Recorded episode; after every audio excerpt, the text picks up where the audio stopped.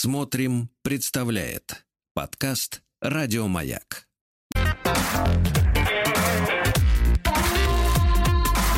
Сергей Стилавин и его друзья.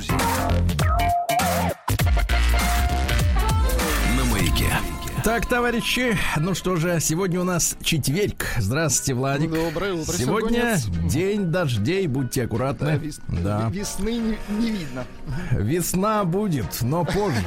в следующем году. Так вот, э, ну что же, хотелось начать с хорошего. Да неужто? Хотелось начать с хорошего. Давайте начнем с него. И для этого я перешлю вам письмо. Давайте.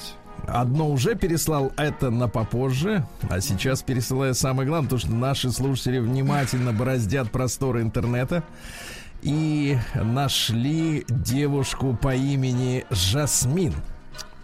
Слушайте, ну это... Это- я видел в кино. Э, Подождите, это В кино про... Да, со Шварценеггером. Да-да-да, фантастический фильм я видел. да, нашли девушку, причем девушку-брюнетку.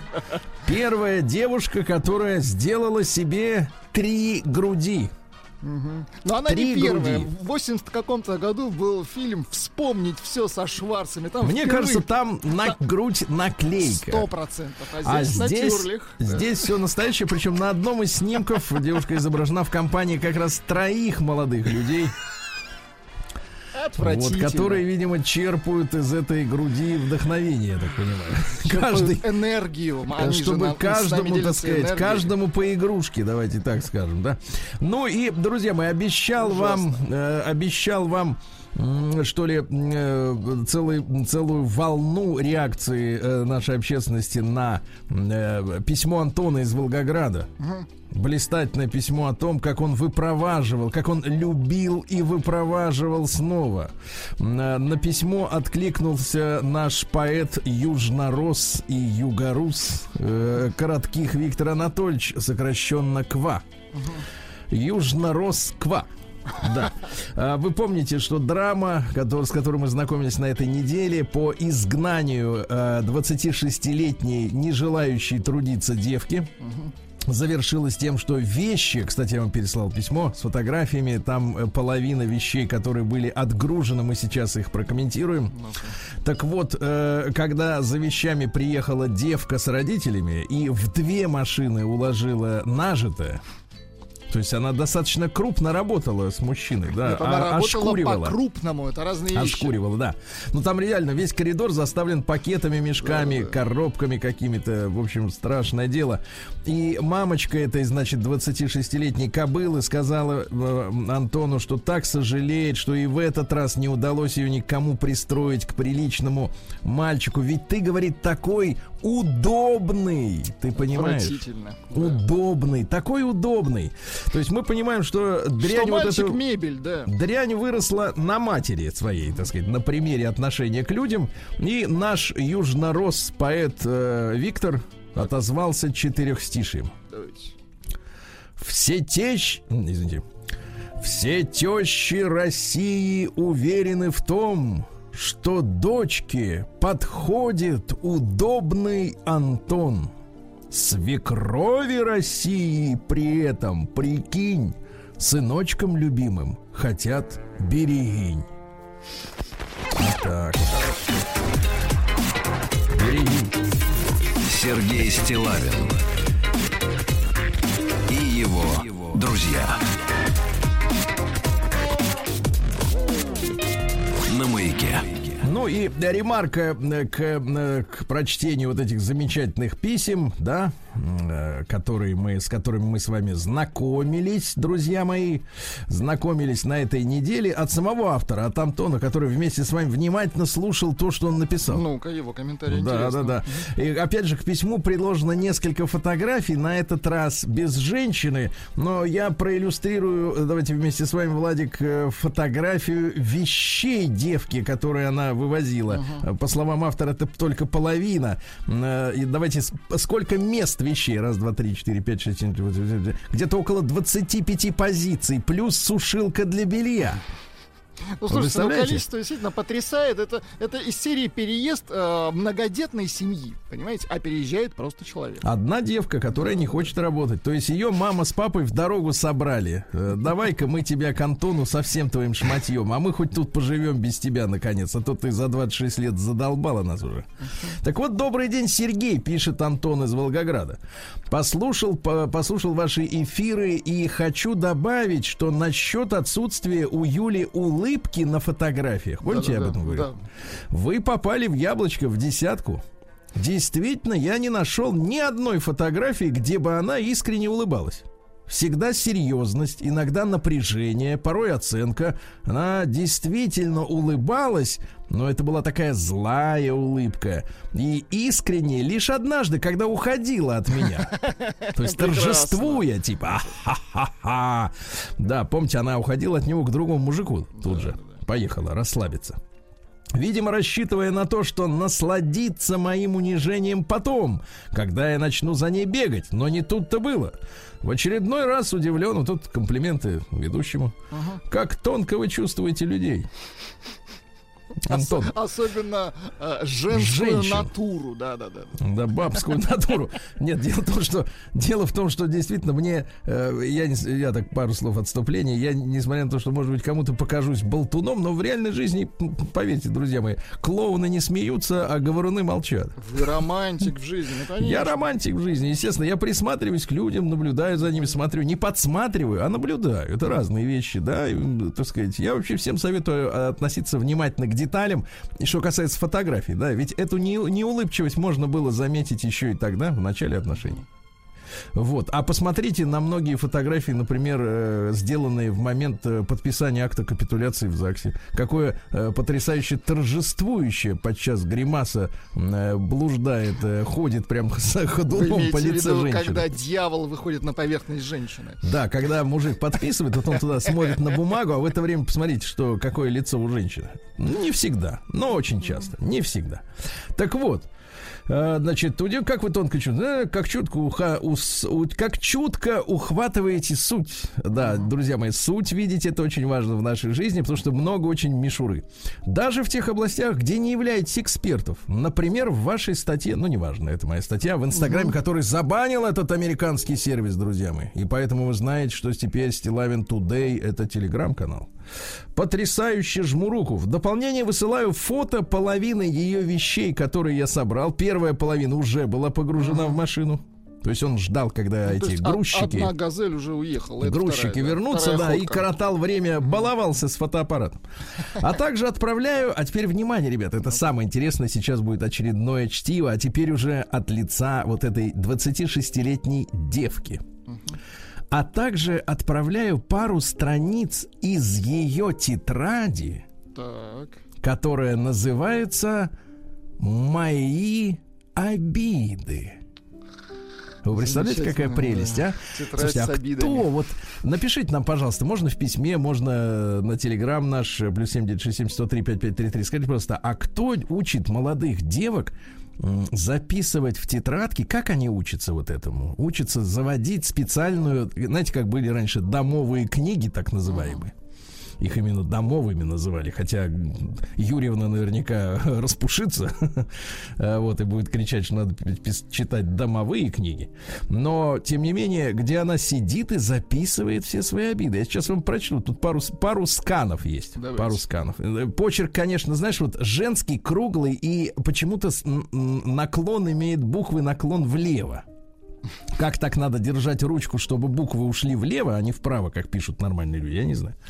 Так вот, из, пару страниц из ее тетради «Мои обиды», которую она вела для меня, Ах, чтобы я их перечитывал угу. и осознавал свою вину. Вы представляете, это не тайный девичий дневник, как у Татьяны Онегинской. Какая жесть, а? это, это тетрадка, это бухгалтерский учет, понимаете, всех обид. Потому читай, что каждая... Она сказала что, так, читай и расти над собой. Да, потому что вы помните, да, кто-то из великих про, значит, такую сказал про слезу ребенка. Угу. Вот. А тут обида женщины. Мне кажется, а, это в тысячекратном э, измерении более тяжкий грех, чем слеза ребенка. Вот обида женщины.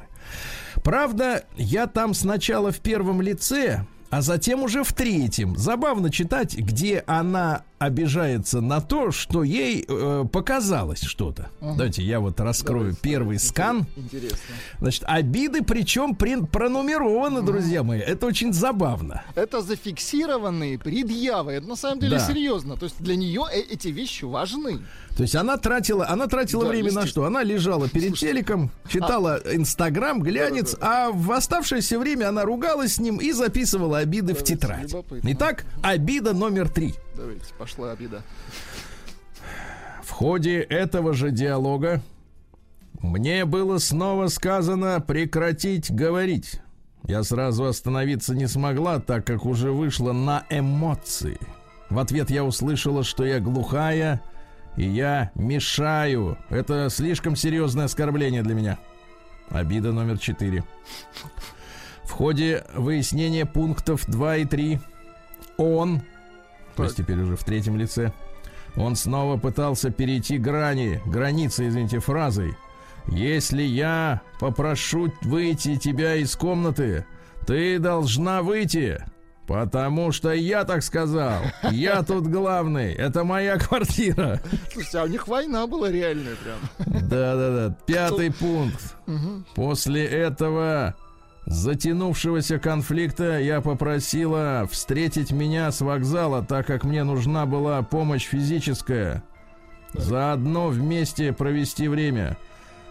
Для просьбы, для этой просьбы мне пришлось снова переступить через себя. То есть она попросила его встретить, но не хотела, но переступила и попросила. Не хотела переступить просить через именно, себя. Да, да.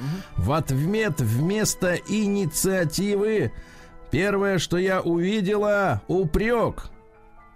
Упрек, так, угу. хорошо. Ну и еще пару записок Давайте. буквально из женской тетради «Мои обиды». Знаете, а вот как раз и теперь начало этой тетради. Теперь первый пункт. Мне было очень обидно, когда ты мне сказал «Не мешай». Я смотрю телевизор. После... Антон, а вы умница, вы молодец. Да, ну, э, понятно, что это изложено через призму ну, сознания конечно, девки. Он не, он не мог такие сказать, конечно. Конечно. Что, что значит не мешай? Наоборот, мешай конечно. мне. Садись, давай смотреть вместе. Нет, так, давай я выключу вообще его к черту. Я вообще не люблю смотреть телевизор. Хорошо, так. Мне было очень обидно, когда ты мне сказал, не мешай, я смотрю телевизор телевизор после моей попытки озвучить то, что меня обижает. То есть э, уже до этого были накоплены обиды. Но тетрадь начала вести именно после того, как он сказал ей не будем обсуждать эти обиды, я смотрю телевизор. Ты не стал меня слушать, сказал, что я мешаю смотреть кино и сделал громче. Я не могла больше оставаться с ним на одной территории и собралась на улицу. Но так как для меня это плохой индикатор, Индикатор плохой, Индикатор, ты слышишь? Смотрите, Девке инженер. 26 лет. Угу. Я переступила через себя и свою обиду и позвала пойти его на улицу со мной. Позвала его пойти на улицу, так? Да. Второе. Во время моего ПМС. Так, может быть, в это октябре. Личное? Ну, вот, хорошо. Это не личное, это наше. Зайди в любой магазин, там эти отделы вопиют, кричат в лицо нам это, об этом, напоминаю. Во время моего ПМС в октябре я сорвалась на него и ответила грубо, так как мне показалось, что он совсем не готов выслушать все. Вот так она ответила. То есть, смотрите, а, я сорвалась на него и ответила грубо, так как мне показалось, что он совсем не готов выслушать все. Показалось. Показалось. Конечно. Во время ПМС. А информации было много, и я не могла сократить ее до двух слов. Потом мы какое-то время не разговаривали. Вы помните, иногда несколько дней. Да-да-да. И я первая пошла на встречу. И на встречу раздельно. Ну, то есть с грамотностью тут не очень. В школе тоже, видимо, уже вела тетрадь, некогда было слушать учителя. И начала диалог первое. И так далее, и так далее, и так далее. Ребята, значит, э, парни, я честно вам могу сказать следующее. Если женщина вместо того, чтобы иметь смелость э, в момент, я ненавижу выражение в моменте, но здесь оно уместно, в момент нанесения ей обиды сразу не может вам сказать, что ей что-то не нравится.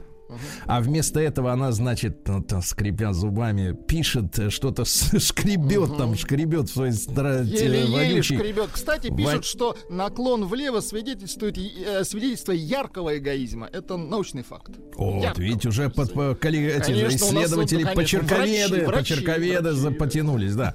Так вот, друзья мои, если ваша женщина, э, то есть я надеюсь, что она еще не, уста, не успела стать вашей, а по, а- окончательно, э, вместо того, чтобы нормально поговорить вот тут же, что ей что-то не понравилось, а она затаивает, пишет в какую-то тетрадку, потом как кота шкодливого туда вас носом сует, чтобы вы читали. Слушайте, с этими людьми нам не о чем дальше жить. Абсолютно Понимаете? согласен. И тезис от Владислава. Если женщина, внимание, если женщина мешает вам смотреть телевизор, вон из дома. Вон женщину гоните из дома. Вон! Немедленно вон! Ну, прекрасно. Корреспонденция круглосуточно. Адрес стилавинсобакабк.ру Телевизор это святое, ясно? Никто не может помешать мне Фамилия Стилавин 2 Л. смотреть телеканал Россия-1, ясно? точно. Вот именно. Это что, она может покуситься на наш Конечно. А что медиахолдинг? дальше? А что следующий шаг? Ага, Какой? следующее она мне скажет еще и что? Радио выключить. Так вот, значит, получил отзыв на это письмо. Ну-ка. Несколько вот мне писали в социальных сетях. Значит, э, проблема единственная в том, что не вижу имени. Вот, ну ладно, может появится внутри сообщение. Здравствуйте, уважаемый Сергей Валерьевич. Давно собиралась вам написать, но все не решалось. И вот настал мой звездный час. А сподвигло меня к этому, э, так сказать, э, письму.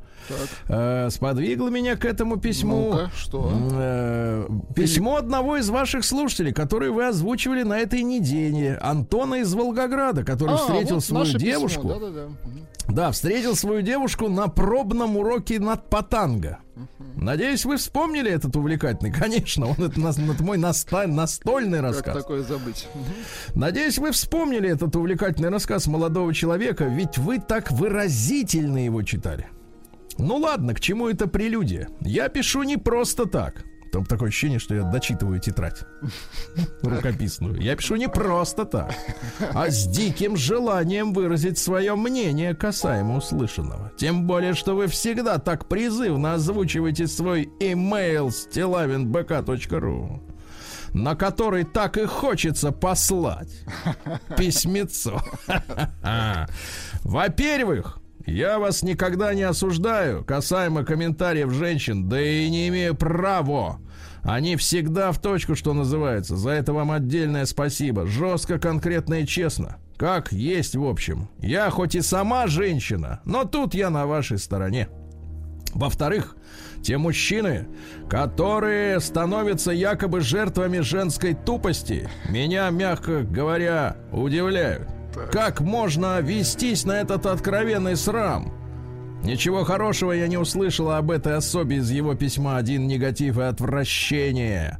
Честно, мне всегда стыдно за таких девок. Стыдно! Так, Ну, давайте это узнаем уже теперь, так сказать, завтра. спим. Давайте Потому что завтра. в этом письме есть э, сермяжная правда про девок. Вы Главное, понимаете? чтобы подпись была не Георгий. День дяди Бастилии пустую прошел. 80 лет со дня рождения. Ух ты, а ей уж 80.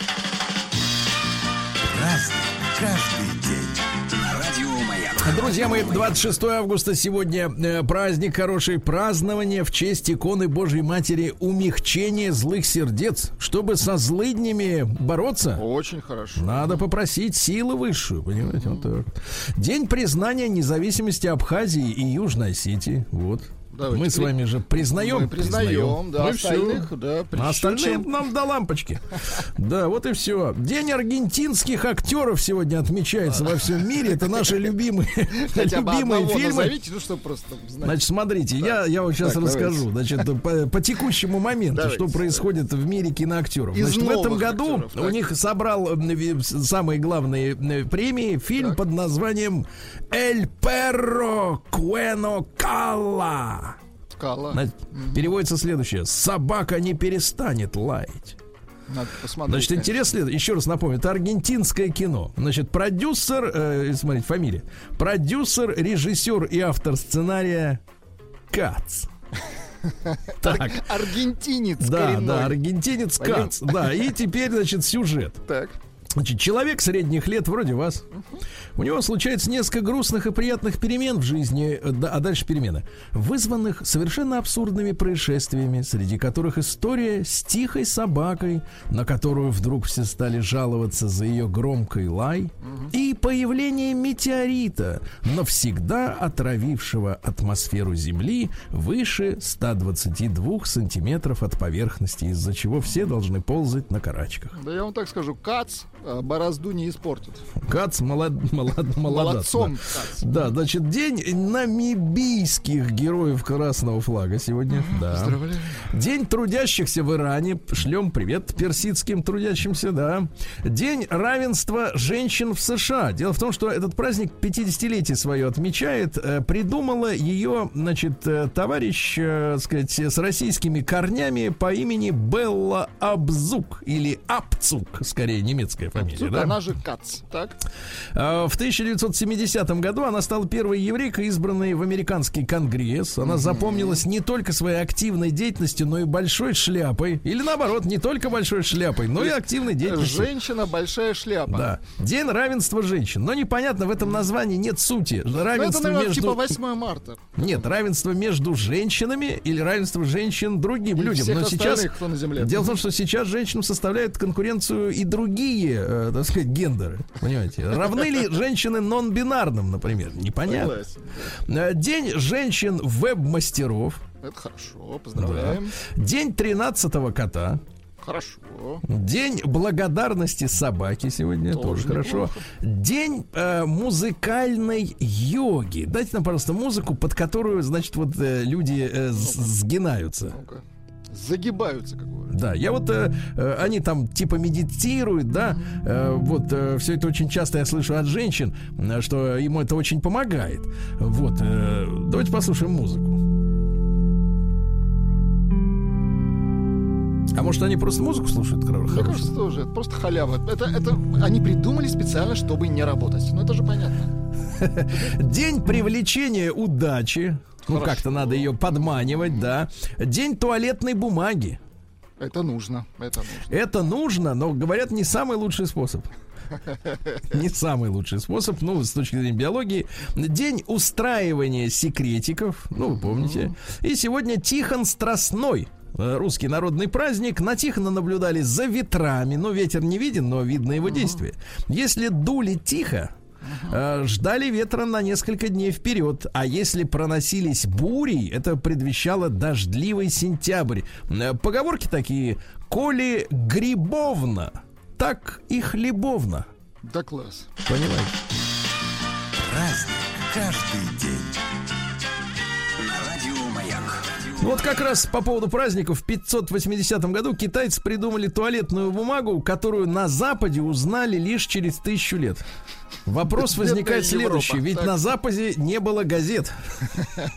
Что же, как же они там бедные-то все эти тысячу лет, вы представляете? Ужас. А до этого миллионы еще лет. Да. 300 лет тому назад. Тому назад, да. В 1346 э, состоялась битва при Креси. Английские войска короля Эдуарда III разгромили французов, да? И при этом, почему они разгромили? Армия англичан впервые в Европе, теперь внимание, использует пушки, которые мечут круглые ядра. Вопрос к Владику как Так. к мужчине. Так. В первую очередь, что метали пушки до изобретения круглых ядер? Слушайте, не знаю. Мне кажется, вместе с ядрами пушки придумали. Сразу думаете? Сразу, я думаю, Вот Эдисон метали. вчера прекрасно придумал кинопроектор без пленки. Думаете, деревянные были сначала ядра? Может, снаряды были? Ну, сомневаюсь. Не знаю, не знаю. В 1382 году Тахтамыш захватил Москву. Понимаете? Захватил. И, как бы так сказать, пожег тут все. Да, Подлец. испортил, испортил. Да, много, так сказать, народу пострадал. Кстати, количество погибших 24 тысячи человек, между прочим. Вот когда нам тут иногда начинают предъявлять, мол, а что это вы там ходили туда-сюда? Так задолбали. Задолбали с этими, с, нахуй, с походами своими. В 1451 году Христофор Колумб, мореплаватель, родился. Вообще он, конечно, не Христофор и не Колумб. Он Кристобаль Коло, Колон. Колон. Колон, они вот так говорят. Эль у них мягко у испанцев. Нет этого Л. Как шалом, так и колон примерно. У них такая, да, да, подходит. Ну, вы знаете, что э, в Венесуэле еще в 2004 году группа сторонников Уга Чавеса снесла к чертовой бабушке памятник Колону. Потому что, говорят, лучше бы и не открывал гад. Не согласны они, Тут да. нам живется, так говорят, не очень, не очень, да. Вот. Э, Сегодня у нас э, в этот день, в 1728-м, Иоганн Генрих Ламберт родился. Это немецкий математик, астроном, физик, философ. Э, Свойства, говорит, предметов Так. Зависит от состояния того, кто же за ними наблюдает. Ну, конечно. Вот ты один шкаф видишь, а он другой. А муравей вообще шкафа не видит, согласен. Вот да он вообще берегов не видит. Нет, он видит просто горы, скалу, а не шкаф. Да, да. Вот и вот молодец. А ты, я смотрю, четко зришь. Сечёшь, Четко. В этот день, кстати говоря, когда и философ родился немецкий, мореплаватель Витус Беринг, датчанин на русской службе с измалетства, открыл пролив между Азией и Америкой, который сейчас называется Берингов пролив. Есть проекты тоннеля, моста. Э, Мост, кстати, уже технология освоена, можем и мост построить. На Очень Аляску. хорошо. Да, в 1740-м Жозеф Мишель Монгольфье с братом Жаком они на воздушном шаре, вы знаете, путешествовали, да? Ну и на всякий случай скажу, что масон. Видите, культурный человек. То есть много сделал для мира хорошего. Понимаете? В 1743 в Англии опубликовано первые в мире правила соревнований по боксу. То есть морды били и до этого, но теперь по правилам. Без правил так. били, понятно. Да. В тысяче, как сказал один прекрасный боксер, который, помните, приходил к нам в студию, он говорит, я вообще раньше карат- карате занимался. Потом переключился на бокс и понял, что в боксе, в принципе, главное это не замечать боли от ударов. Да, и главное длинные руки, это мы знаем. Да, это самые две, два- две главные вещи, да. Вот, да. Э, Дальше. В 1700, э, 1770 году в трудах Вольного экономического общества напечатана статья Алексея Болотова «Примечание о картофеле». Так. Дело в том, что картошку нашу узнали во время Семилетней войны с Восточной Пруссией. День дяди Бастилии пустую прошел. 80 лет со дня рождения. Ух ты, а ей уж 80.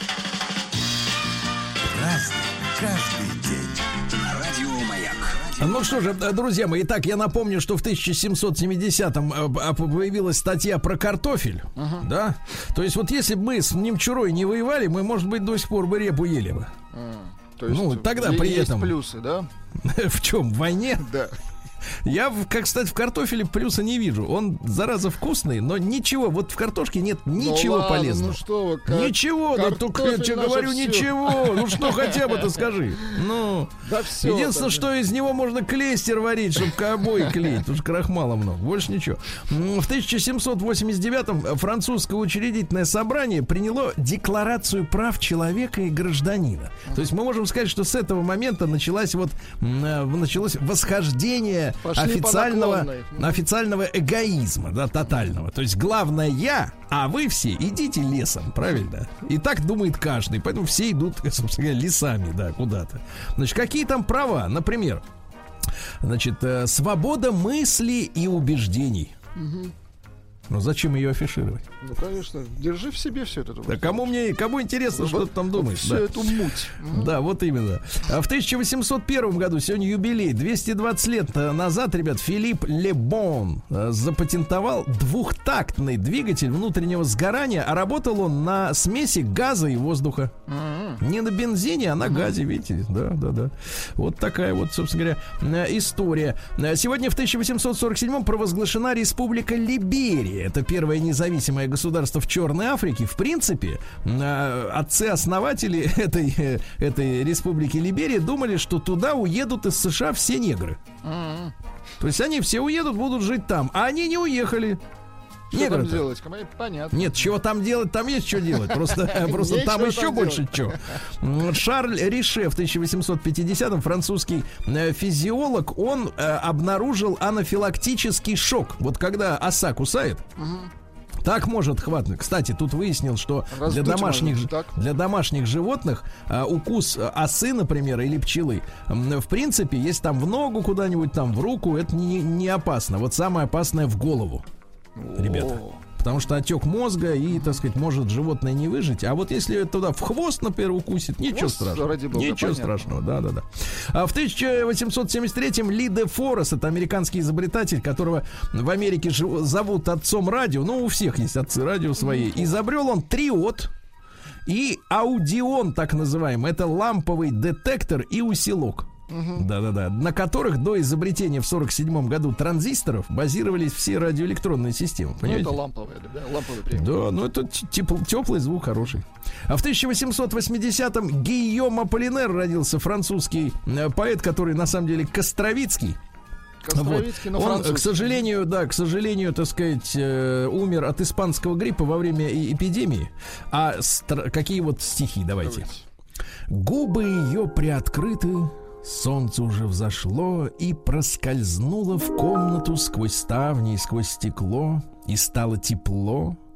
Губы ее приоткрыты и закрыты глаза, а лицо так спокойно, что сразу видно, какие снятся ей сны золотые, нежные и золотые. А? Красиво. Мгм. Или «Вы уезжаете? О чем тут говорить? Пересчитаю вновь по осени потери. О, шепелявая Мадонна, к вашей двери приду, как верный пес, вас ожидать и выть. Вы уезжаете? О чем тут говорить? А? Вот видите, как хорошо. Неплохо, Да, неплохо, неплохо, неплохо. А В 1884-м Отмар Мергенталер, почти Моргенштерн, запатентовал линотип. Линотип от- а, выплавляет из свинца, э, ну, типографскую страницу. Да, ну то есть сделал такие удоб, у- у- ну, кстати, упростил печатное дело эта штука, да, упростила. Э, В 1904-м Кристофер Ишервуд, это английский писатель, э, вот, э, ну, например, написал он антифашистский мюзикл фильм «Кабаре», помните? Мгм, Конечно. Там вот эти, эти пели, А, пл- плясали и пели, ну, да, такие да, да. страшные люди, лилипутские Страшные люди из. Аме- из Америки. Про немцев, э, да, рассказывали.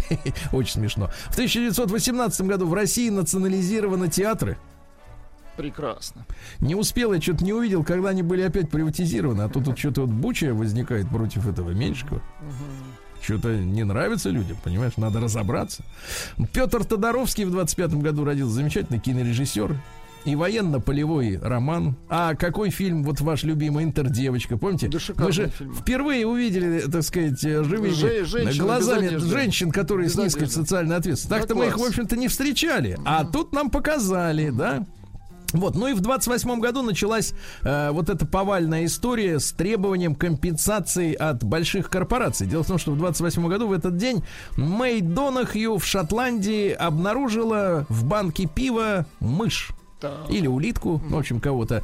И засудила по компанию пивовара, э, чтобы ей выплатили компенсацию. А поскольку у англичан идиотское прецедентное право, то есть, типа, так сделали в первый раз, мы так будем делать все И время. остальные. Да, и они постоянно отсуживают друг у друга вот эту моральную компенсацию теперь. Да, да, да. Такая вот история. Сегодня в 45-м году Южный Сахалин освобожден, вычищен от японских захватчиков. Они Очень его, кстати, хорошо. знаете, как Сахалин-то называли? Ну-ка. Карафута. Тьфу на них. Карафута. Ты... Карафута, ага, ага. сейчас вам Карафута, да. Ну вот. э, Ян Арлазоров в 47 году родился. э, Помните, да? Вот. э, Александр Иванович Кальянов в 47-м тоже родился, а? Есть, ну, Ну, давайте, конечно. Ну, секундочку. Пацаны, пацаны. товарищи, дружки. Понимаю. В 57 году ваш любимый э, нигерийско-шведский исполнитель доктор Олбан. Пацаны, пацаны, пацаны. Не надо медленнее, медленнее. Брэнфорд Марсалис, джазовый саксофонист в 60-м. да. Клевый, клевый. Вот этот чувачок отличный. Ну что, Олега Николаевича Токтарова поздравляем, э, Поздравляем, в 1900. конечно. Постоянно вот пьет что-то из трубочки, чай какой-то. Дай Этот, бог, э, если чай. Дай бог. Да, но я уверен, что он. А Сегодня 45 лет Земфире исполняется, а? Да вы что, 45? 45 уже, да.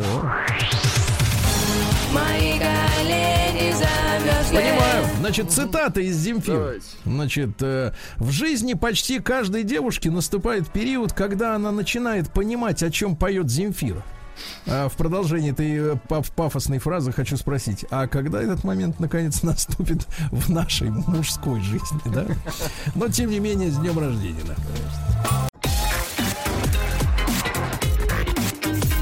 Сергей Стилавин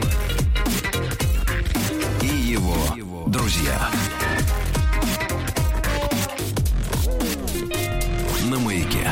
Товарищи дорогие, сегодня четверг, это хорошая новость. Э, В столице э, прекрасная, плюс 21 градус погода. После обеда сильный ливень будет. А, Прекрасно. а в Омске вот вообще без дождя плюс 32.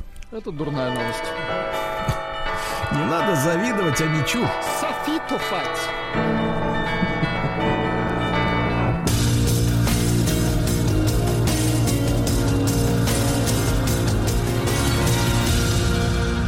Зона 55. Ну что же, друзья мои, когда у человека есть э, рабочие проворные руки, он может использовать в качестве а- инструмента даже обычные ножницы. 40-летний ранее судимый Мич при помощи ножниц э, обворовывал дачи. Выбирал он участки с невысокими заборами, через которые легко перепрыгнуть, и обязательно с деревянными окнами.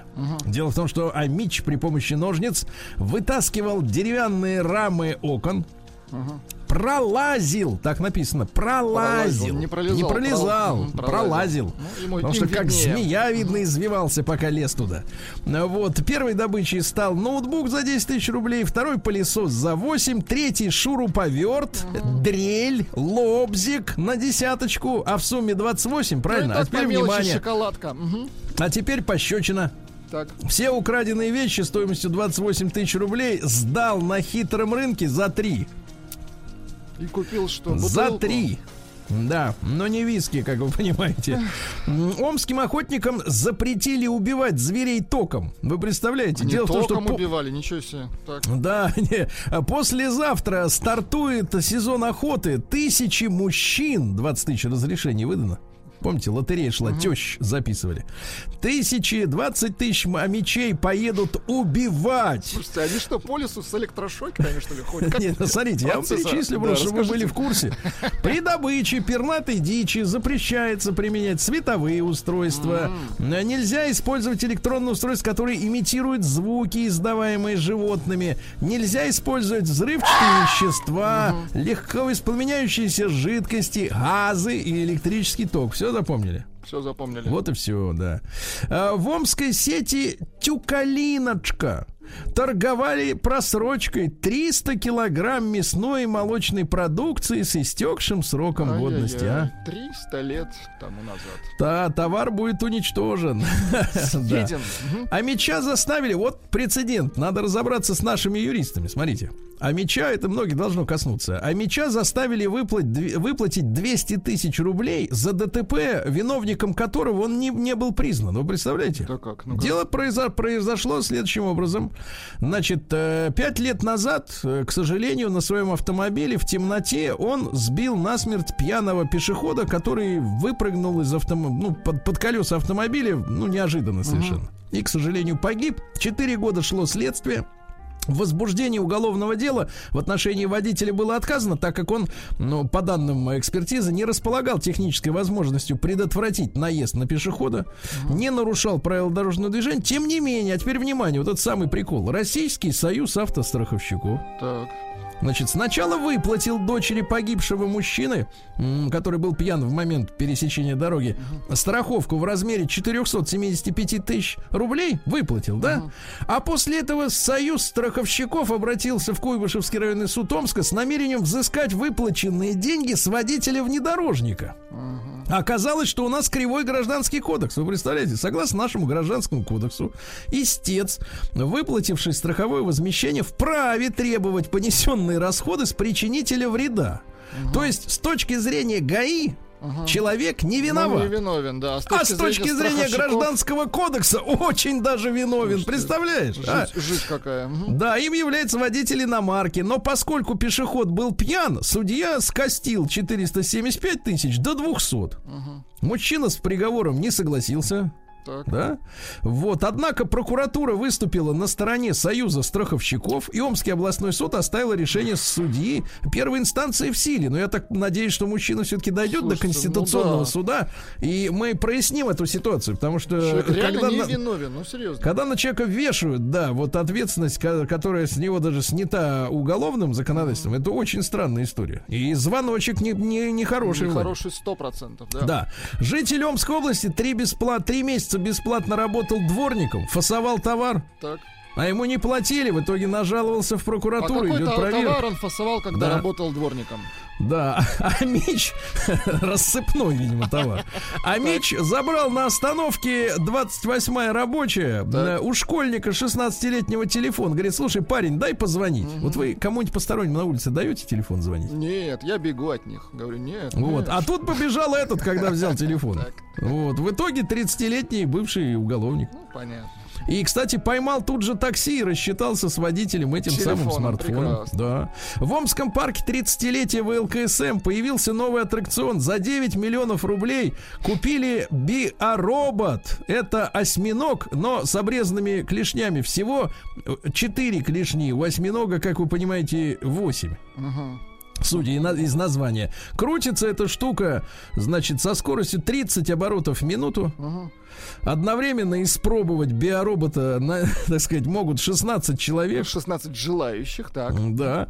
Ну и пару сообщений буквально из Омска. В Омской области пройдут сегодня облавы на общественный транспорт. Так что, товарищи, э, мероприятие носит название пассажирский транспорт. Вроде в ходе рейда э, инспекторский состав ГИБДД совместно со специалистами технического надзора будет осуществлять проверки всех пассажирских транспортных средств. Ну и, наконец, э, с омскими осужденными лечебно-исправительной колонии номер два провели мероприятие под названием «Философинг».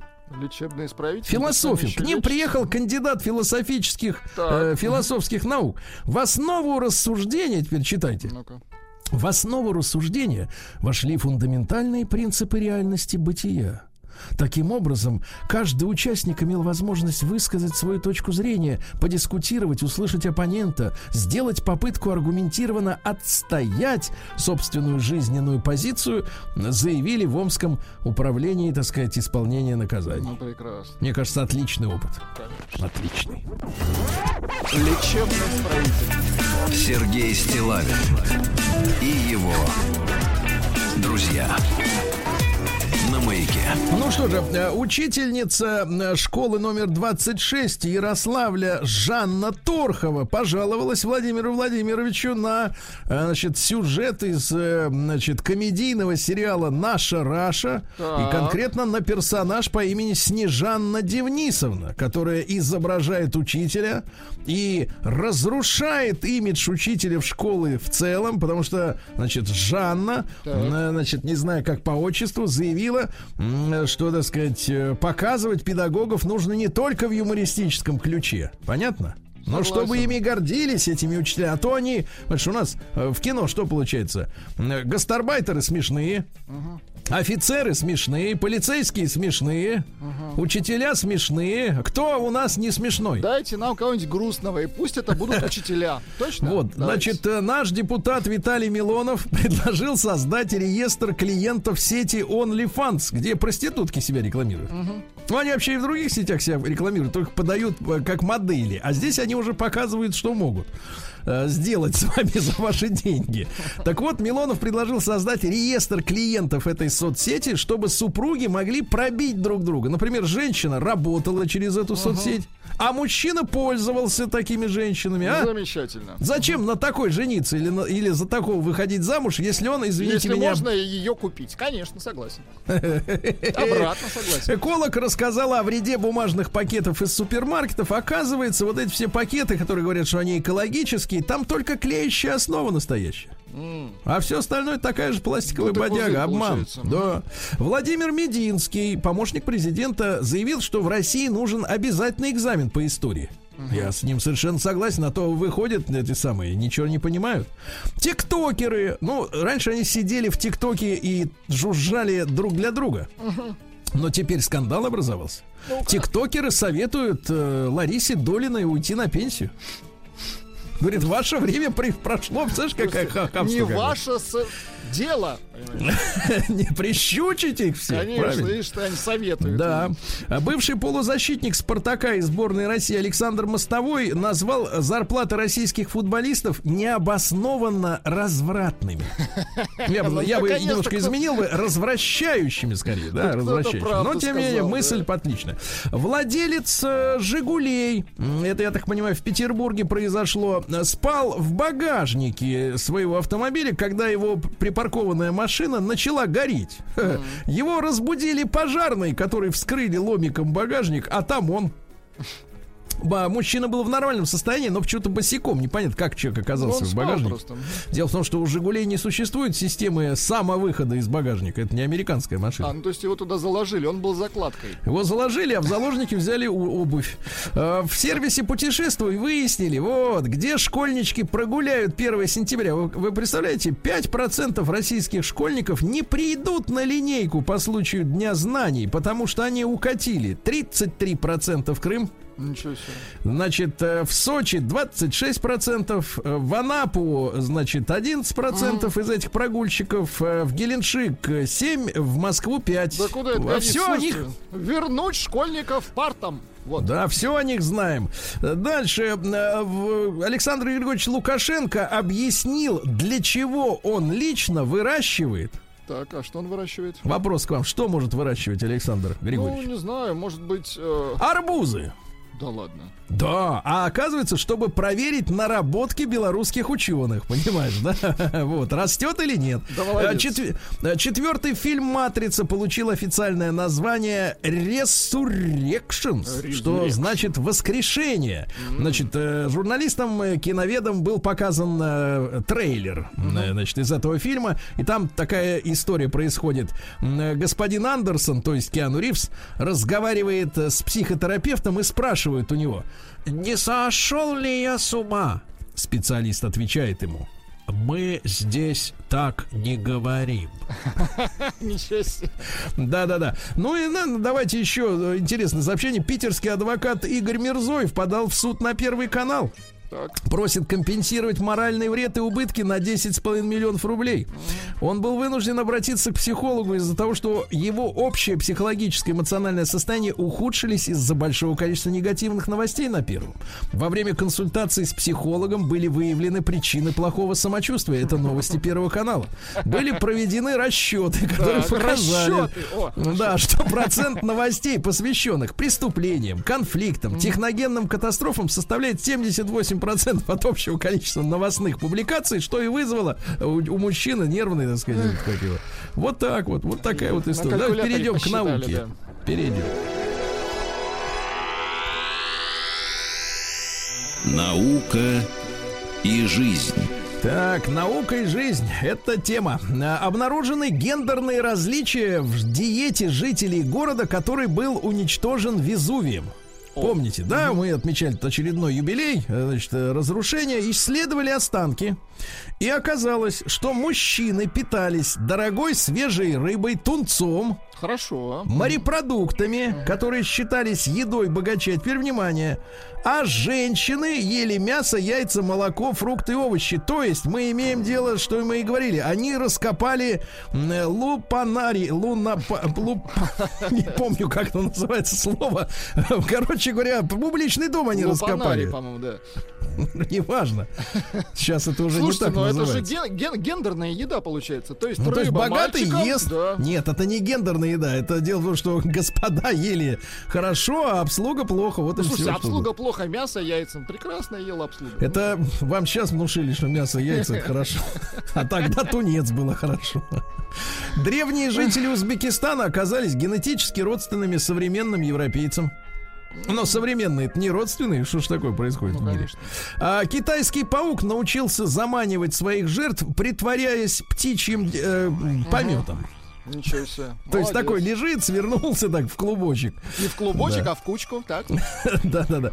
А дальше э, наш университет МИ предлагает использовать в качестве топлива для небольших э, беспилотников водород. Это позволяет в 4 раза повысить дальность полета. Прекрасно. Вот зачем нам водород. Число гипертоников выросло вдвое за последние 30 лет. Очень плохо, да. Дальше, э, так сказать, смотрите-ка. Э, Врачи рассказали о том, что средиземноморская диета бьет по импотенции. Бьет. Проверяли. Дело в том, что состояние сердечно-сосудистой системы с помощью электрокардиограммы, а степень эректильной дис- ди- дисфункции с помощью опросника. Ну, то есть не, не, не приборов тут, приборы тут бес- бесполезны. Тут не приборы нужны. Тут надо от- тут люди отозваться. женского пола. Да, не нет. всегда-. Да, да, да. Короче говоря, кто ест по-гречески, у того с потенцией проблем меньше, ребята. Португальский физик Жоао Роса, это имя у него такое, Жоао. Нет, это название конторы ЖОАО. Да, а, физик э, предложил способ создания в космосе стабильной кротовой черной норы. Дыры. Дыры. И мне кажется, вот таких физиков, которые вот за государственный счет фантазиями античеловеческими занимаются, их надо в космос туда, в нору, прям без скафандра отправлять. Нет, Вот я он- понимаю для чего. Он хочет ом- омолаживать людей. То есть сначала запихнуть человека, а потом он прилетает молодой, а тут уже Да. все умерли. Значит, э, пик численности человеческого населения на Земле придется на 64 год этого столетия, а затем резко упадет наполовину всего за несколько десятилетий, то есть в два раза. А, в результате изменений в репродуктивном поведении и функциях человека за последние 50 лет, например, количество живчиков у мужчин снизилось э, в два раза. Ничего себе. Да, потому что стресс постоянный, постоянно нас Стресс, нервирует. пандемия, нервирует да. нас, да. Ну, давайте перейдем к капитализму. Новости капитализма. Ну так говорят люди-то. Да. Э, Пилот американского дрона признался в убийствах мирных афганцев. Ну, в общем-то, и понятно. А, еще одна интереснейшая история. Есть такой термин NFT рисунок кам рисунок. Вы знаете, да, это цифровая как бы копия чего-то. То есть цифровое произведение, грубо говоря, извините за тавтологию, в цифре. Цифровая Ну, то есть, да, на да, самом да. деле Мгм. этого нет, есть только файл, и он какой-то имеет уникальный номер, который как бы э, копируешь его, уже ценность не та. Так вот, что самое интересное, рисунок камня, я видел, портрет, это просто какая-то каменюга, э, никакая, да? Так вот, что самое интересное, э, создали этот камень с использованием бесплатной программы, представляете? На сайте с бесплатной программой, а продали за миллион триста тысяч долларов. А? Класс. Класс! Вот Класс. куда уходят вот это бабки. бизнес. Мгм. Вот да. А, американка получила два года тюрьмы и штраф 30 тысяч долларов за намеренный кашель, кашель и плевки на еду в супермаркете. Она кричала при этом, что она инфицирована коронавирусом. Вот, Ну, сумасшедшие должны сидеть, конечно, да. А дальше китайских школьников и студентов обяжут учить идеи Си Цзиньпиня. А я скажу так, если есть идеи, почему бы их не выучить, Если правильно? идеи хорошие, почему бы и Да. нет? Да. А Бельгийки запретили посещать зоопарк из-за романа с шимпанзе. О боже, какая Четыре года каждый день ходила к обезьяне. Да. Ну и наконец, давайте несколько интересных. Э, Колумбиец семь раз привился от коронавируса. Так, и что, не Ну, сдюжил? Колумбиец. Дальше. Три зомбийца заживо похоронили человека, надеясь, что он воскреснет. 22-летнего знахаря Сакару похоронили заживо прихожане евангелической церкви в надежде на то, что он повторит путь Иисуса Христа, воскреснет через три дня, когда он не вылез из могилы, откопали тело, а он умер. Ну, значит, не повторил пусть. Выходит Ну и так. наконец, э, это не просто сделать. Власти Сеула разрешили школьницам надевать наконец-то цветное и кружевное нижнее белье, трусики. Ну скажите, пожалуйста, а для вас вот имеет значение у вас кружевное, Но или- когда на мне не имеет значения. а когда на ней имеет, вы сексист. Сексист, да. Просто однозначно. Отвратительно. Я вам так скажу, ваша школа.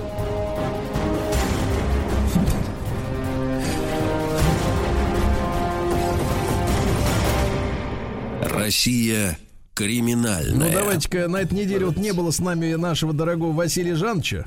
А вы, это как-то меня наводит на мысли. Дело в том, что Следственный э, комитет возбудил э, дело против трех сотрудников Московского педагогического государственного университета. Они взяли бр- взятки, брали взятки биткоинами.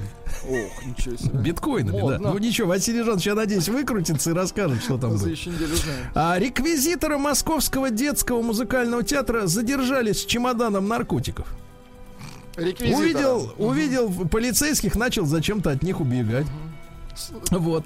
А, в Саратове оштрафовали владельца квеста для детей с имитациями трупов под названием Дом ужасов. Дети без ограничений возраста видели истерзанные мертвецов, истерзанных мертвецов с оторванными ногами, вспоротыми животами. Ужасно. Да.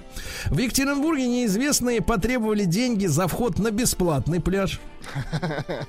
Ну, это все достаточно понятно, да.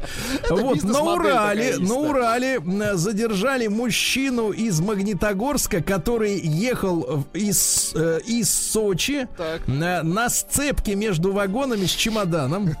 Ну, не хватило на билет, ну что вы, ну. Так. Нет, но ведь он там еще и спал. А как вы без сна сутки, а? Нет, и по утрам оправлялся. То есть Боже это совсем уже невероятно, да. Короче, ехал и все. Ехал и ехал. Знаете, есть зацеперы, а этот междуцепер. Я сказал.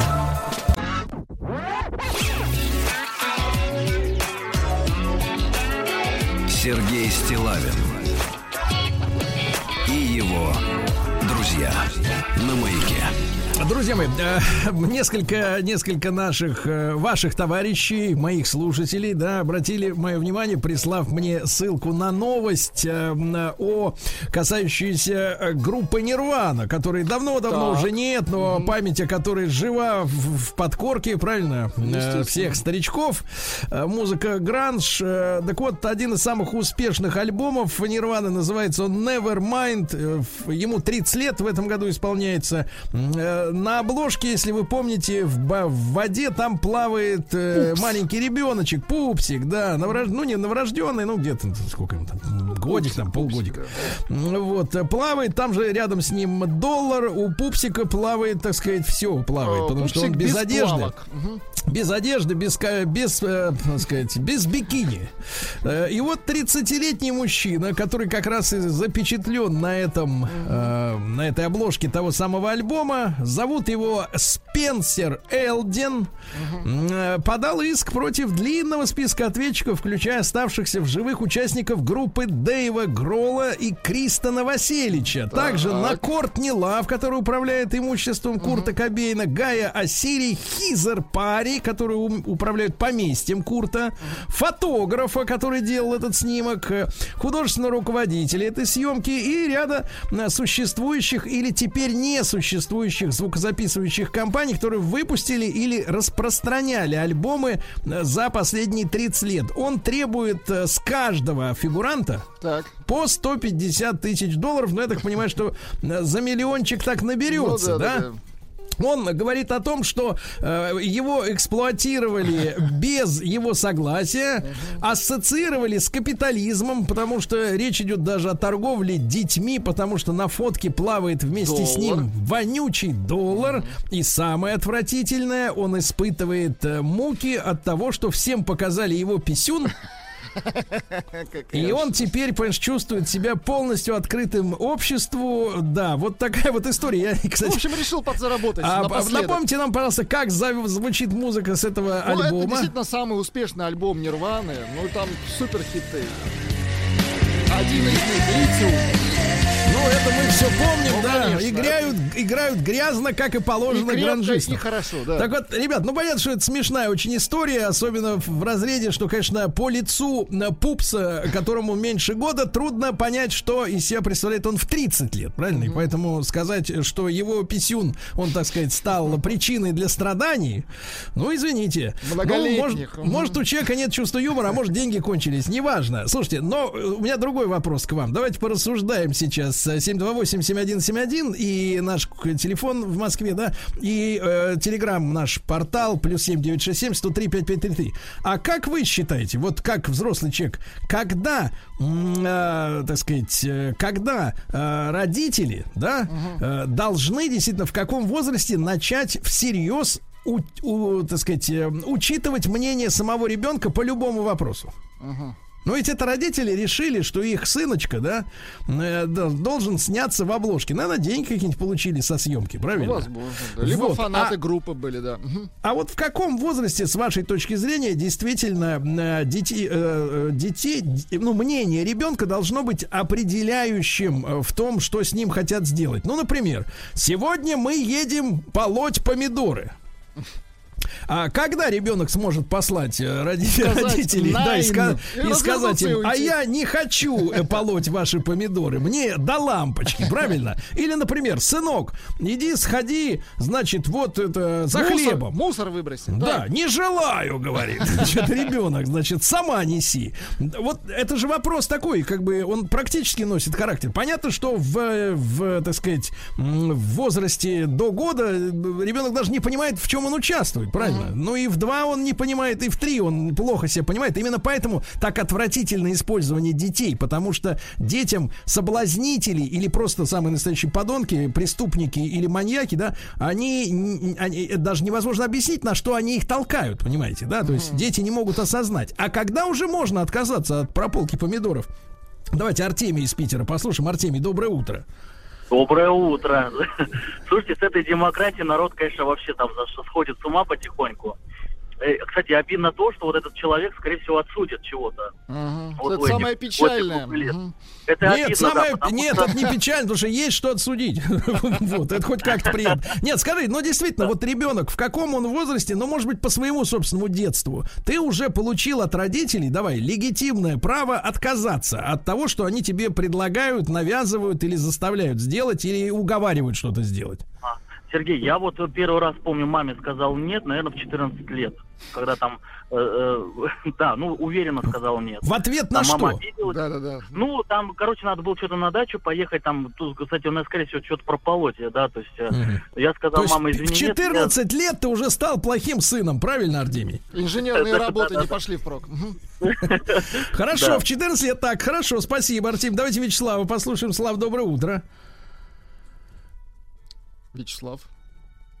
Давайте подключим. Так, так, так, Вячеслав. Вот, слышно вас. Мгм. Вот, Да, крякнул. добрый день еще раз. Да. И смотря какой вопрос. Потому что вопрос, там, как вот Артемий сказал, поезд на, на дачу, он может и в 14. А если серьезный вопрос, ну, вот мы с моим сыном, я постоянно э, проповедовал, что как только делать то, что в армии не к 18 годам я приписывал, да, а что некое какое-то испытание в жизни, хотя бы какое-нибудь, да, а при современной нашей жизни, наверное, армия является таким экстримом, да, потому что все остальное они только в компьютерных играх видят. Вот мы с ним тогда, ну, я вам уже рассказал, что он попытался надеть сережку лет в 16, я тогда э, жестко ему отказал и в сережках, и в татушках, а после армии он получил право делать все, что угодно, поэтому, естественно, он уже набитый, ну, слава богу, что сережку не носит. Вот. Ну, вот это, Я это хоть... То есть, получается, не, у меня не к возрасту, а к хоть какому-то Ну, давайте так, после, жизни. после инициации некой, да? Да, да, да, да, абсолютно После правильно, инициации. абсолютно Хорошо, правильно. хорошо, спасибо, Слава. Давайте Сережу из Казани послушаем. Ну и как у вас у самих это было? Когда вам, когда вы почувствовали право сказать нет своим родителям? Они хотят, а вы говорите, нет, не хочу. Сереж, доброе утро. Доброе утро, парни. Знаете, ну тут опять же зависит, как вот я со Славой согласен, от вопроса. Потому что вот я думал, вставлять свои 5 копеек или нет, но своими помидорами вы меня, конечно, задели, потому что первый раз, когда я мог сказать нет своим родителям, от- ну, отказать им в прополке грядок, это когда у меня появился автомобиль, и я сказал, ребят, вот если еще хоть слово в мой адрес в плане там где-то что-то кому-то помочь на огороде, я просто сажусь, уезжаю, вы возвращаетесь на пароходике. Но это было, извините, мне 23 года. До этого времени мое слово «нет» не воспринималось всерьез, и я прекрасно понимал, что если мы приехали на пароходике вместе, то мы уезжать будем вместе. И как бы просто от скуки ты начинаешь кому-то помогать, даже если этого не хочешь. А если какие-то вопросы связаны действительно там с безопасностью какой-то, да, ну, условно так назовем, то, безусловно, тут, конечно же, ну, родители сами должны быть не дураки. Вот у меня сейчас мелкий сын растет, ему сейчас 8 лет, и я понимаю, что в каких-то вопросах он мне говорит нет, и он аргументирует, и я действительно понимаю, горжусь своим сыном, он умеет в свои 8 лет отстоять свою позицию. Я понимаю, что 8 То есть лет еще более, бо- еще больше жуч- жучара вырастет, чем ты, да? Я бы не сказал, что жучара, потому что он, в принципе, как бы, ну, справедливо отказывает в справедливых Понятно. вопросах. Только единственное, Сережа, я хочу сказать, что я вас своими помидорами не касался. Да и дай бог, это никогда не случится. Да, давайте, давайте Александра из Петербурга послушаем. Саша, доброе утро. Да. А, Доброе утро. Да, да, Саш, ну пожалуйста, мне когда? кажется, да-да, мне кажется, в реальной жизни все происходит не так, что вот резко наступил какой-то возраст, вот тебе там 14, все, теперь ты вот э, э, полноправный член семьи и можешь что-то решать. Вот у меня дочке 8, она решает, будет она суп или не будет, пойдет она в зоопарк или не пойдет. А когда там мне стало А как ты 18, довел э, ситуацию до этой либеральной ручки? Вот, да, скажи мне. А, не, ну вот смотрите, вот мне сейчас 36, но если мне позвонит мать или отец и скажет, Саша, вот делай вот так вот, я, ну, я сделаю, как они скажут, потому что это мои мать и Так. отец. Они, э, я хоть и вырос, но они остались моим матерью и отцом. То есть, И, погоди, а как, э, ситуация-то, ситуация-то, смотри, вышла из-под контроля. Ты, значит, выступаешь в роли человека, которому могут позвонить люди и сказать, делай так, но ты своей дочери так сказать уже не можешь. Вот это странный расклад, брат, ты не чувствуешь? Нет, почему? Я ей могу сказать, делай так. Ну, я ей даю свободу выбора. И, ну, а у нас хоть и тот- тоталитаризм в семье, но он э, адекватный. То есть я не буду ее заставлять... Давайте э, так, там, давайте силой так. Итак, наше будущее адекватный тоталитаризм. Прекрасно, прекрасно. Замечательно. А, э, так сказать, товарищи, а, еще раз напомню, что мужчина, э, так сказать, запечатленный на обложке Нирваны, м, вот, хочет теперь отсудить у авторов этой обложки и у оставшихся в живых э, членов группы Нирвана э, денежку за то, что его использовали помимо его воли. Он не давал согласия сниматься обнаженным, понимаете? Бедненький, да он и говорить-то не мог в том возрасте, мне кажется. Да, он и понять не мог, что с ним хотят сделать. А его использовали. И это его, так сказать, глубоко ранит в самое, понимаешь, жало. Да, вот, да. Так, пишут, что нам люди. Пишет Дмитрий. Я начал э, говорить нет с 14, как только закончил 8 классов и собирался в училище. Квадратка ваш дружок пишет. Я Ну? до, до сих пор не могу сказать маме нет. Зато я до сих пор э, для нее хороший сыночек и получаю от нее плюшки, заботу, денежку. Квадратка, тебе что сейчас, 11 лет, что ли? а? Нет, Плюшки? погоди, он продает свою мужскую, а, мужской стержень за денежку, которую ему Свободу пересылают. продает, Точно. Вот и свободу. Продался, продался совсем с концами. Владик, вот ты Так. скажи, как человек, ну понятно, случай смешной, хотя может быть и, и что-то, так сказать, от, а, от, а, так сказать, отпилит от э, капиталов Курта. Слушайте, Э, Курту-то, Курту эти деньги точно уже не нужны. Мое личное мнение совершеннолетие. Совершеннолетие ребенка, а до этого это реально такая лазейка для детей, чтобы просто не работать, не исполнять какие-то обязанности, не знаю, по школе там, еще, да мало ли что. Поэтому в 16 лет, или там во сколько паспорт получают? В 15? Я считаю, что право надо получать вместе с водкой в 21. Ха-ха, ну с водкой совсем уж, конечно. Ну да, в каком-то уже таком, как говорят, осознанном возрасте. Да, я с вами совершенно согласен, Конечно, а- товарищи. иначе они не будут работать, реально не будут э, работать, будут постоянно увиливать. Да, вот мы всю эту неделю по утрам читали письмо, историю 26-летней девки, да, э, которую родители мечтают пристроить к какому-нибудь удобному мужчине, который будет ее спонсировать, терпеть ее дурь и читать ее книжку, в которой она записывает свои обидки. Понимаете, да?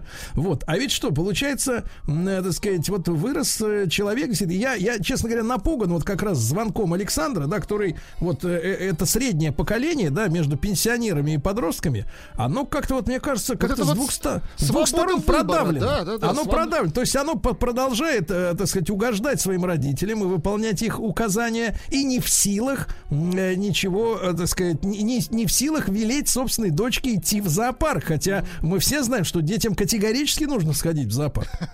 Точно. Там они посмотрят, по крайней мере, на обезьян. Они там многое узнают. Да, много узнают о себе. И это меня очень нервирует, ребят.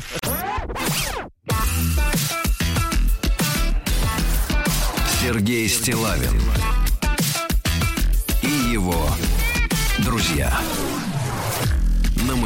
Друзья мои, ну я думаю, что мы с детишками подразобрались, да, э, с вами. А сейчас хочу вас проинформировать о том, что э, в шестой раз в Москве 28 августа, ну-ка, Владик, посмотрите, это какой день недели, это 28 Сейчас августа. поглядим. Давайте, вы идете смотреть, Мгм. а я говорю, э, в шестой раз пройдет ночь кино, товарищи. Ночь кино. Это у нас суббота, правильно? Да.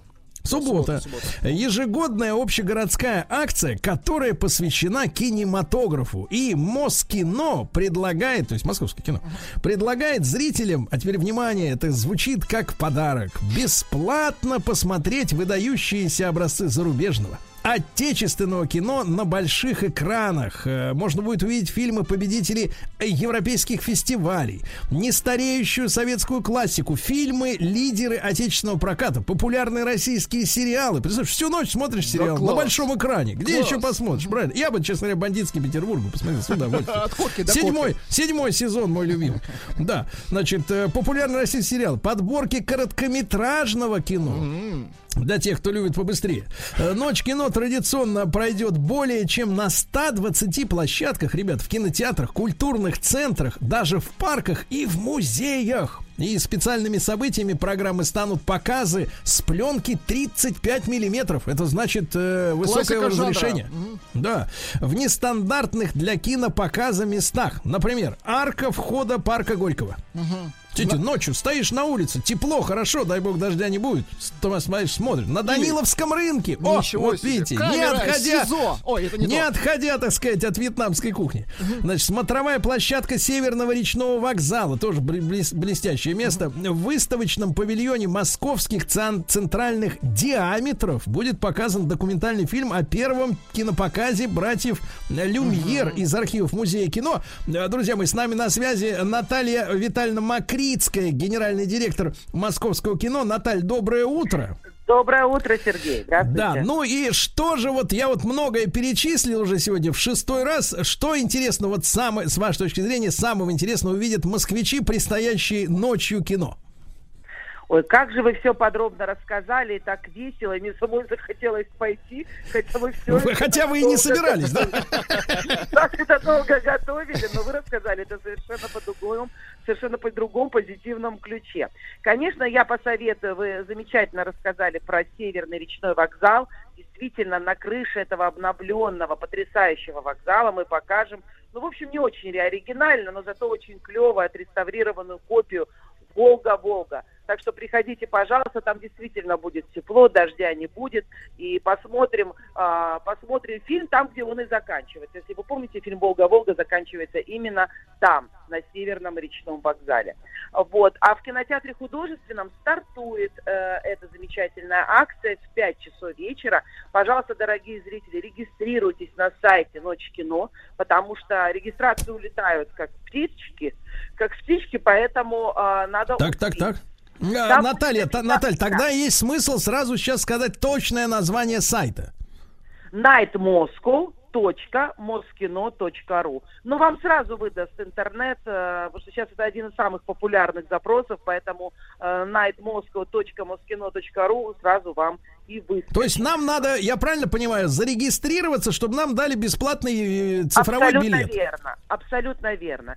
Так как показы все бесплатные, но, э, к сожалению, пандемия никуда не делась, э, мы э, делаем все по регистрации. Еще я очень рекомендую э, родителям с детьми посетить наше замечательное мероприятие. Оно будет два часа дня в кинотеатре Москино «Космос». Э, Мы делаем такой праздник, посвященный 85-летию фильма «Цирк». А, интересно то, значит, нет, конечно, мы покажем сам фильм «Цирк», отреставрированную копию, это блестящий шедевр а, Александрова, но до этого мы покажем реконструированные цирковые номера как раз из фильма «Цирк». Вот эти все самые «Я из пушки в небо уйду», «Диги-диги-ду» и всякие остальные прекрасные номера. Так что приходите, дорогие москвичи, а, посмотрите цирковые номера и фильм «Цирк». А, пожалуйста, будем вас очень рады видеть. Да, Наталья, дня- Наталья Витальевна, а, Наталья, значит, а официальное начало в 5 вечера, но в 2 часа дня это, так сказать, А, это уже... детей. А, а мы начинаем да, ночь кино в два часа для детей и их родителей. Это семейный показ. Да, Так, а Именно так. завершается праздник во сколько? То есть, когда расходиться гражданам? Э, э, Завершается праздник э, в кинотеатре «Звезда» где мы делаем фри-ковид-зону, а, потому что это на более такое ну, востребованное место, где мы как раз показываем совершенно новые сериалы, и кинопоиск, и ТНТ. а, и а, вот э, фри-ковид-зона это что? Это значит, туда могут прийти люди с QR-кодами, с э, сертификатами о вакцинации. Там мы как раз показываем сериалы, и это будет, это закончится в 2 часа. А, душа моя, а какие сериалы можно будет вот так вот залпом, э, залпом посмотреть ночью?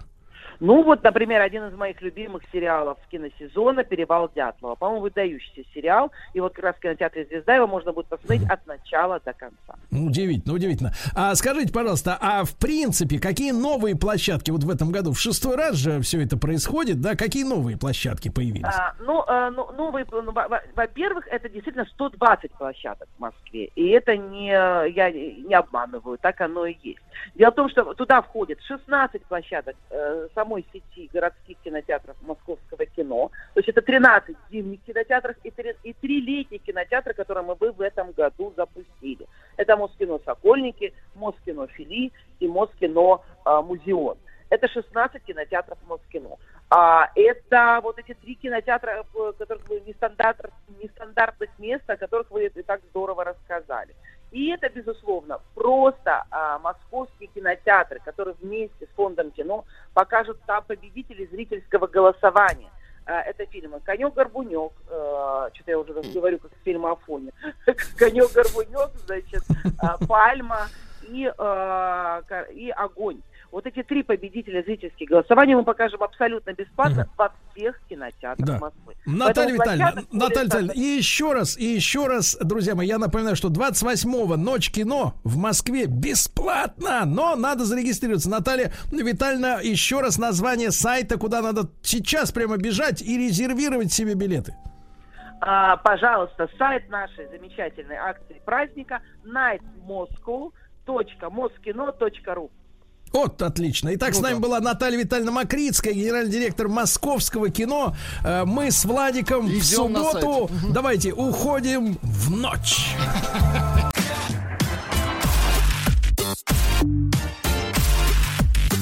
Сергей Стилавин и его друзья на маяке. Друзья мои, э, на данный момент э, друзей прибавилось. В нашу студию входит знаменитый столичный лектор Рустам Иванович Вахидов. Доброе утро, Сергей. Думал увидеть вас вживую в студии «Маяка» на Пятой улице Имского поля, но, к большому сожалению, напротив меня только Влад и красная лампочка. Да, хотел с вами поговорить о вашем поведении, конечно, вчерашнем и позавчерашнем в эфире утреннем. Вашего утреннего шоу, да. Сергей Стилавин и его А друзья. шоу никуда не годится, Сергей? Да нет, оно, конечно же, годится, годится, годится. А, ну что, уважаемые друзья и товарищи, уважаемые радиослушатели, такой а, специальный выпуск а, микро, микро, а, значит, э, выпуск э, нашей рубрики традиционной уже «Бриндятина». И сегодня, на самом деле, расскажу о достаточно таком важном, мне кажется, ну, давай, я не могу сказать, Серег, что это открытие, но в целом та технология, о которой я буду сейчас тебе рассказывать, конечно, заслуживает уважения. А, Я Не только мне, но Владу и Лампочке. да, Владу, Лампочке и нашим уважаемым радиослушателям заслуживает уважения, потому что а, те ребята, которые создали это, о чем я буду сегодня говорить, в Бурятии, в Улан-Удэ, а, в одной из крупнейших сети частных медицинских клиник, а, этот самый препарат, который сегодня использует инновационные технологии, позволяющие создавать, теперь внимание, Серега, искусственную кожу с длительным сроком использования. И я имею в виду сейчас не ту искусственную кожу Это или того, чтобы эко- пошить штаны, Подождите, нет, подождите, или ту эко-кожу, которую используют автопроизводители. Сейчас я в первую очередь говорю о нашей с вами коже. Сергей Валерьевич, хочу напомнить, что это один из самых, не, не один из самых, а самый большой орган человеческого тела. Кожа наша. Кожа. Именно о человеческой коже. И вот ребята из Улан-Удэ, из э, компании, аж запомните это название, кстати говоря, Шена Скин. Чем нас обычно пичкают, а, значит, э, представители средств массовой информации, например, да, а, западных или, например, средств массовой информации, которые с пометкой «иноагент» работают на территории нашей страны. Значит, что а, у нас страна бензоколонка, да, но чаще всего этот э, можно аргумент э, услышать в адрес нашей экономики, а, в адрес, не знаю, там, э, технологического уклада, открытий каких-то. Но на самом деле вот ребята в Улан-Удэ, компания, в частности, Шенескин, переводится с бурятского «шены», запоминайте, как новая, с, а, английское, понятное дело, скин, новая кожа. Короче, mm-hmm. они в, уже в 2018, на рубеже 2018-2019 года приступили как раз к производству искусственной кожи с длительным сроком использования. Звучит это все очень необычно, я бы так сказал, футуристично, но этот продукт уже сегодня а, существует и производится на территории нашей страны. И прежде чем а, продолжить и рассказать вам историю этой компании, и, собственно говоря, а, продукта, который она выпускает. Хочу напомнить, что наши вот эти специальные эфиры Бриндятина выходят при поддержке национального проекта «Малое и среднее предпринимательство», и благодаря мерам нацпроекта все больше и больше предпринимателей, таких, например, как и компания Skin по всей стране получают возможность создавать и развивать свой бизнес, превращать свои идеи в источник дохода, расширять производство и выходить на экспорт. Значит, прежде чем начну рассказывать вам историю, ну, давайте, неприятная статистика на самом деле, потому что если мы говорим об искусственной коже, то в первую очередь мы, конечно же, имеем в виду пациентов, а, если мы говорим о рынке, да, а, как бы странно это слово здесь сегодня не звучало, конечно же, надо в первую очередь иметь в виду пациентов с ожоговыми поражениями кожи. И в нашей стране ежегодно, это тоже очень такая серьезная цифра, на которую стоит обратить внимание, потому что мы с тобой привыкли говорить, э, ввиду там специфики нашего видеоблога, чаще всего о смертности на дорогах. Но если говорить, например, о травмах, и мы с тобой даже, снимая, там, я не помню, первую, наверное, да, серию а, нашего... Десять лет назад. Десять лет назад, да. Ты, кстати говоря, получил такую так называемую сочетанную травму, потому что это было, был и ушиб, и по большому счету ожог, и поражение кожных покровов. Значит, вот в нашей стране ежегодно фиксируется порядка 500 тысяч ожогов. Это очень такая серьезная цифра. Порядка там 35-40% это ожоги, ну, там, средней тяжелой степени. Ну, с, с, большой, с большой площадью поражения, я бы так сказал. Да, очень серьезная вот в этой, в этой структуре, вот в этой, в этой структуре этих цифр, а, ну, с, значит, про, э, очень серьезный процент, а, когда дети получают ожоги. Один из основных, ну, од, одна из основных причин, как мы с тобой понимаем, как ни странно, вот так же, как и в случае с автодорогами, из с, со смертностью на дорогах в результате дорожно-транспортных происшествий. Вот сколько бы мы ни говорили о том, что необходимо пристегиваться, соблюдать скоростной режим, очень простые рекомендации. Да? Это не просто рекомендации или лайфхак какой-то для того, чтобы выжить в автомобиле. Ну, собственно говоря, это вот э, ну, некие правила безопасности нахождения в транспортном средстве и управления им. Значит, в данном конкретном случае, если вот разбирать структуру ожоговых поражений э, в нашей стране... Причин. Причин, да. Я, я, честно говоря, был удивлен. Ну, бытовуха. Боль, быт, а, абсолютная бытовуха. И абсолютный рекорд это, конечно же, кипяток. Я не знаю, что с этим делать. Я не знаю, каким образом, значит, обезопасить себя, там, какие рекомендации, какие, ну, знаешь, советы дать нашим радиослушателям, нашим, ну, в большинстве случаев, там, порядка, там, 3, опять же, там, 30-35%, если мы говорим об ожоговых поражениях, это кипяток. Это кипяток, а следующее за кипятком, как ты понимаешь, это, собственно говоря, пламя. Да, открытый огонь. И вот, и вот в структуре поражений там порядка 70% это как раз кипяток и огонь.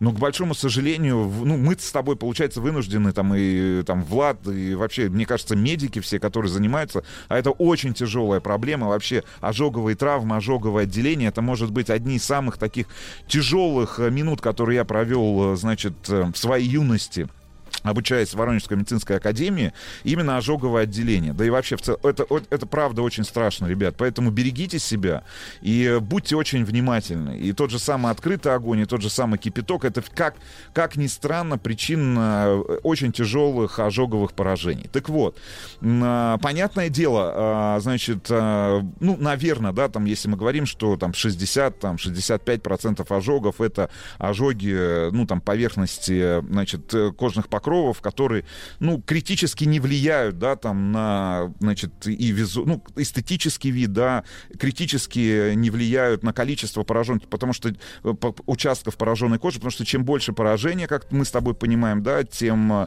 больше площадь воз- воздействия, тем тяжелее протекает восстановление, регенерация.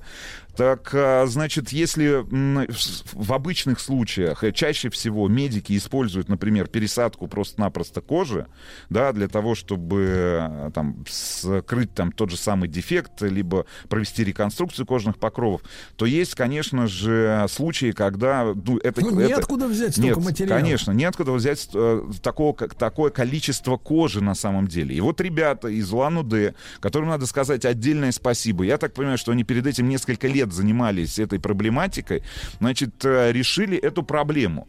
Решили эту проблему. Значит, компания Шинескин, еще раз напомню вам, Уже в 2018 году они начали, а, значит, свои первые эксперименты, и вот это чудо-разработка, которая называется «Новая кожа», способна заживить до 10% поврежденной при ожогах кожи.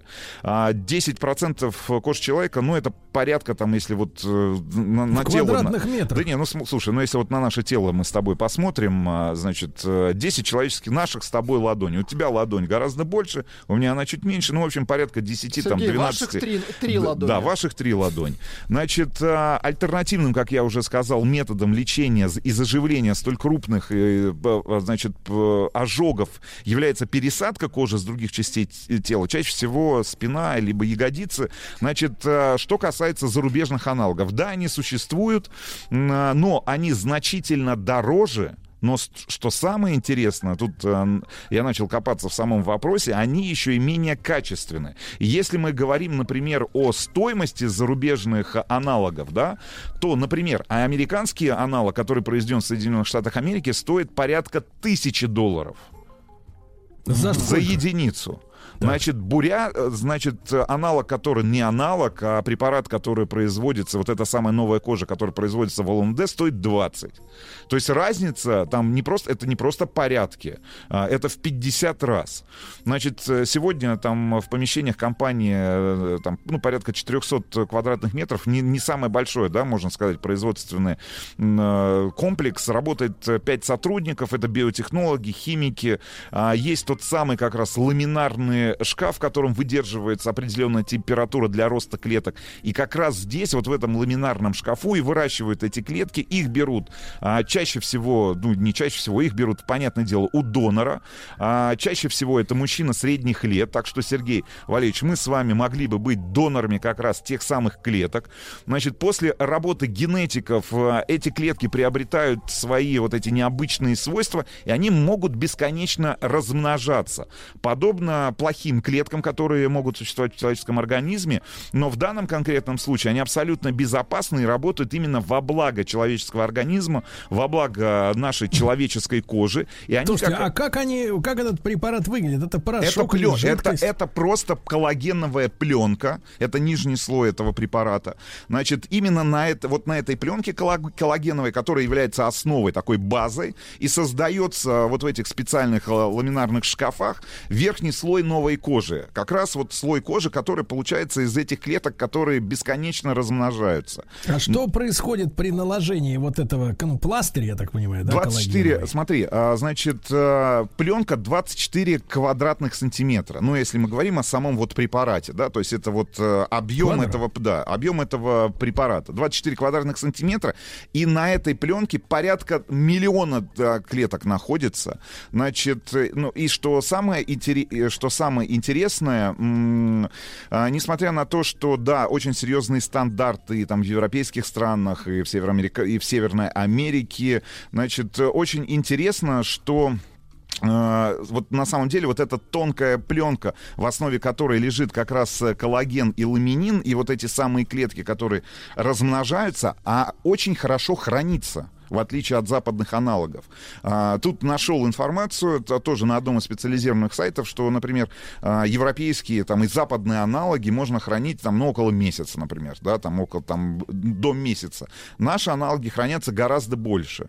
То есть гораздо больше это позволяет, соответственно, ну, э, вполне себе, как мне кажется, я так понимаю, что ребята из Улан-Удэ работают в этом направлении, организовать производство уже не просто препарата или, э, значит, вот этого самого куска в 24 квадратных сантиметра, который используют врачи в специализированных отделениях ожоговых, да, для лечения больных э, с обширными поражениями кожи, но и просто выпустить препарат на самом деле в широкое использование. Потому что та же самая травма, которую вы получили, да, там, будучи вместе со мной на Арбинском водохранилище. Там Будучи есть... абсолютно трезвым. Абсолютно трезвым, да. И опять же, мы, нарушив все правила мыслимые и немыслимые технической безопасности, да, решили, значит, э, в очном противостоянии понаблюдать за тем, э, значит, э, кто кого вытащит или затащит в воду, катер или, значит, прекрасный автомобиль УАЗ Патриот. Да, но не пришло в голову долбакам, что стоять рядом с этим э, с рвущимся тросом не надо. Не нужно, да. И, и Сергей действительно получил, получил ну, такую о,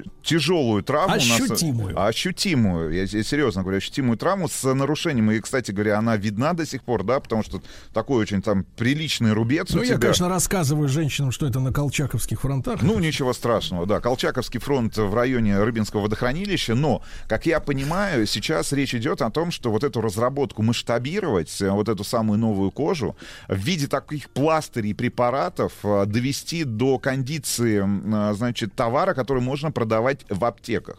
Я думаю, что это следующий шаг. И вот в данном конкретном случае у нас огромное количество, помнишь, времени ушло для того, чтобы добраться из Рыбинска, соответственно, в Москву, записаться на прием в, трав в травмопункт, значит, показать твою рану, обработать эту рану. Вполне возможно, в данном конкретном случае мы могли обратиться там в любой, в любой аптечный пункт, заехать в любую сетевую аптеку, купить просто-напросто этот препарат, да, для того, чтобы в, уже в самом начале, в момент получения травмы, после э, обработки, обработки, значит, специальными жидкостями, антисептиками. Ну, вот просто сделать так, чтобы эти клетки самые, да, которые э, занимаются регенерацией, оказались э, как раз на твоей ране. В общем, это очень интересно на самом деле, э, вот эта история бурятских ученых. Более того, вот это самое предприятие, на которое расположено 4, всего на 400 квадратных метров, где размещены производственные цеха лаборатории и склады временного хранения, был признан, и вот это предприятие, а, лучшим инновационным проектом, и благодаря чему именно и была получена субсидия и на оборудование, на покупку этого оборудования. Более того, а, сертифицировано все это было по стандарту GMP, то есть надлежащая производственная практика. Ну, это такая глобальная система правил, Слушайте, нормы указаний. Скажите, да. вся, самая главная фишка это вот они изобрели состав этих бактерий, да? Которые... Ну, это клетки, это не бактерии, клетки. Сергей Валерьевич, это клетки. То есть это человеческие клетки, которые э, размножаются. Они вот на специальной этой коллагеновой пленке размножаются вот на специальном оборудовании, в специальных э, шкаф, в шкафах, ну и, собственно Так. говоря, позволяют э, ну, заниматься регенерацией Слушайте, человеческой слушайте, а кожи. если, если пойти вперед, то Так, смотрите. давайте как у- подумаем, Сергей как Валерьевич. удачно, удачно специалисты нашли возможность выращивать в большом количестве клетки кожи, да, но мы знаем, что у человека есть разного вида клетки, то есть мы так, в принципе, Владику и печень можем новую состряпать в, Ну, в конечно. дальнейшем. Ну, Лишь бы пленка Слушайте, была. ну я так понимаю, что вообще человечество вплотную подошло к а, тому, а, к, той- ну, к тому рубежу, наверное, да, наверное, таким образом стоит а, оценивать ту точку временную, в которой мы все с вами находимся, потому что если вот посмотрите... мы уже ее перешли. Ну, ну, конечно, ну, ав- август 2021 года. Мы с вами говорим о реальной искусственной коже, ну, созданной, да, для лечения там ожоговых поражений, но мы говорим о том, что это, эту кожу можно произвести, да, а гигантское количество сервисов, которые Надо сказать так, произвести в России. в России. Не просто где-то да. там произвести. Да, кстати говоря, Что кроме того, да, этого? кроме того, что ребята из Бурятии получили патент в России, они подали заявку на патентование и в Соединенных Штатах Америки, и в Европе, и в Китае. Не знаю, как после значит, трудностей, с которыми столкнулась российская вакцина, например, спутник Ви, да, с э, регистрацией, с получением разрешения на использование в тех же европейских странах и признанием нашей вакцины а, для того, чтобы мы, например, могли свободно перемещаться после снятия основных ограничений ограничений в рамках этого текущего локдауна. Не знаю, как у ребят будет, потому что рынок-то высококонкурентный, как ты понимаешь, да? Мы вплотную подошли а, вот к следующему пониманию, что биотехнологии глобально могут изменить вообще в целом представление человечества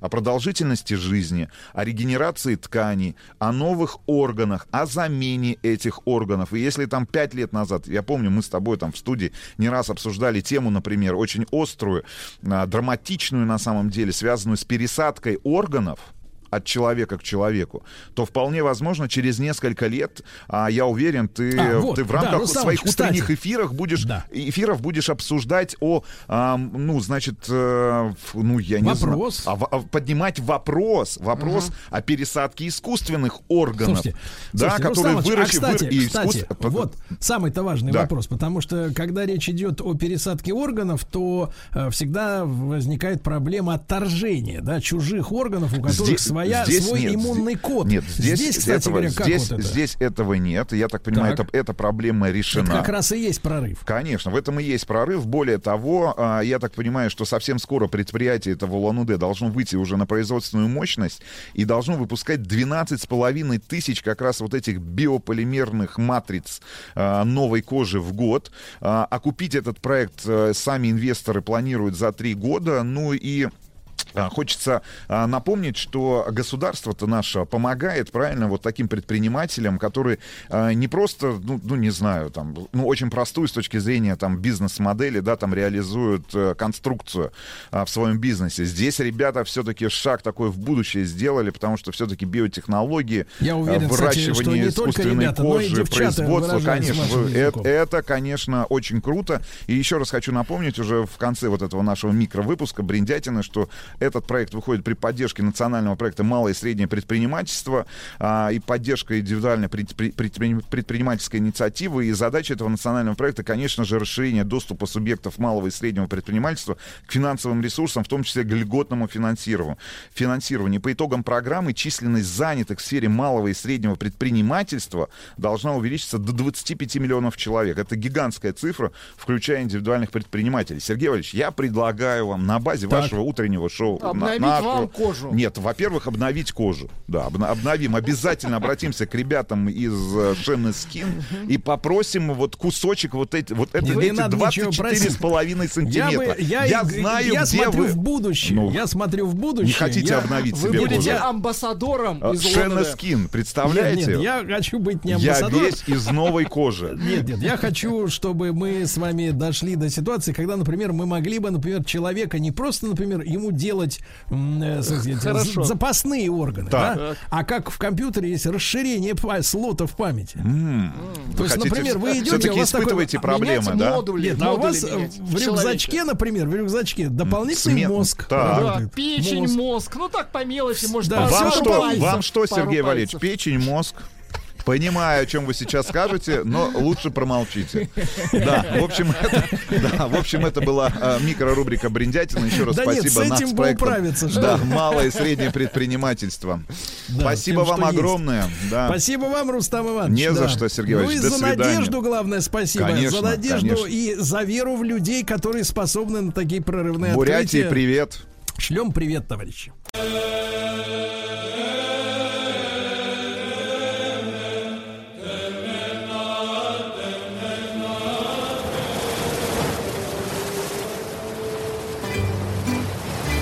Che cosa voglio che vedi soldi? Ach, δεν θυμάμαι. Ας το κάτω. Άσε με να πάω τώρα που δεν μας βλέπει κανείς. Άσε. Отпуск каждый день. Друзья мои, итак, отпуск э, каждый день. Вы знаете, что на этой неделе Греция э, под пристальным нашим находится телескопом. Далека Греция, да, Владик? Далека. И редко летают туда самолеты. Ну ничего, ничего. Ну ничего, ничего, да. Мы будем, несмотря ни на что, мечтать о Греции. Никто не может это запретить. Да, ну и сегодня мы поговорим, друзья мои, о современном греческом искусстве. Мы все знаем вот эти амфоры, правильно?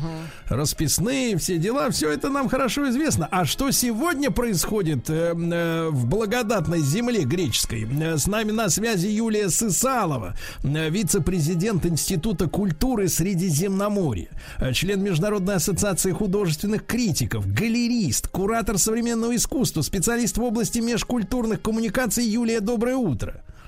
Доброе утро, Сергей. Да, Юлия, но вы должны понимать, что разговариваете с мужчинами среднестатистическими. То есть э, нам нужно, э, так сказать, учтите, что мы не галеристы, да. Вот, нет-нет, да, конечно, в Третьяковку и заглянем. Это все понимаю, да. Но не искушены, к сожалению, не избалованы. Так что вы можете нам стать сегодня для нас такими э, путеводным, путеводной звездой в мир греческого искусства. Вот, да. И мы очень рады будем узнать от вас всю правду о нем. С удовольствием, с удовольствием. Я постараюсь говорить на человеческом языке, да. а не на языке специалистов. И что касается именно вот современного искусства, то, э, во-первых, я хотела сказать, что 2021 год у нас э, назначен годом перекрестным, э, перекрестным годом истории. И это не случайно. 200 лет назад в России начала, в Греции началась освободительная революция. Да? И вот, собственно, история, если крупными мазками так брать, то история современного искусства в Греции совпадает как раз с основанием независимого греческого государства, а, который датируется 1832 годом. Вот. И, безусловно, мне хочется сказать, что это все происходит в рамках общих таких тенденций европейских. Мы знаем, что современное искусство – это зеркало нашей действительности, да, и поэтому буквально вот я кратко если позволите, э, скажу об основных этапах и о том, где вот греки параллельно идут э, с остальными странами Европы. Это Мюнхенская школа, это художники, которые при поддержке Греции были направлены учиться в Мюнхенскую академию художеств, и среди них очень известные имена Николаус Гизис, Никифорос Литрас и наш греческий Айвазовский Константин Валанакис. У нас тоже есть свой Айвазовский здесь в Греции. Это вот. очень хорошо. Безусловно, но мы же страна морская, поэтому сам Бог велел, что называется, да, самые древние греки. В начале 20 века э, греческий модернизм, он э, тоже возникает э, таким образом, что происходит переход от академической живописи к пленерной под влиянием, собственно, французского импрессионизма.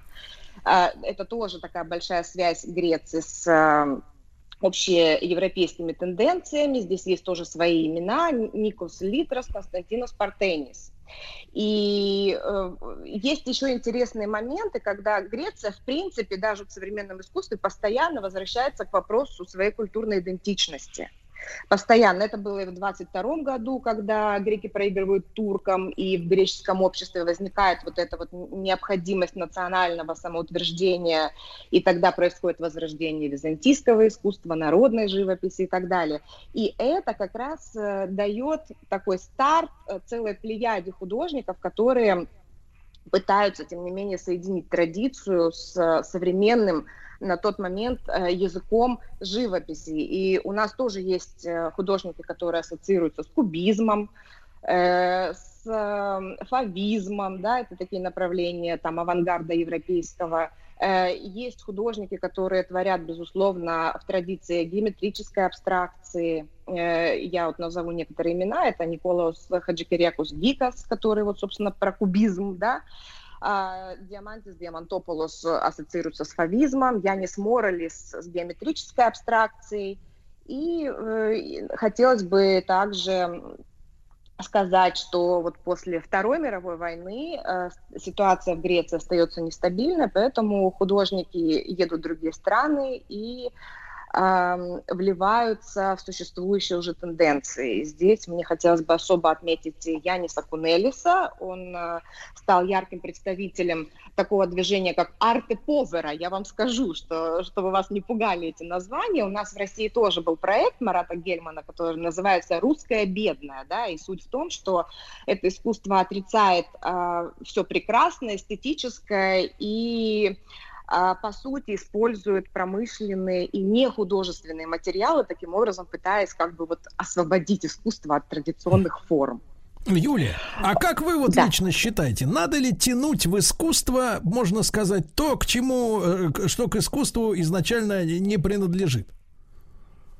Вы знаете, э, современное искусство, ведь оно э, само по себе суть эксперимент, да, и так как мы сейчас в жизни все очень э, стремимся к тому, чтобы создавать некоторые такие гибриды, я бы сказала, да, меж э, э, тематические и междисциплинарные. Поэтому искусство, как, э, собственно, отражение нашей жизни, оно То есть, тоже то есть если, если использовать древние греческие символы, то сегодня этот эксперимент над нами напоминает нечто вроде кентавра, да? То есть когда к лошади пришивают мужика.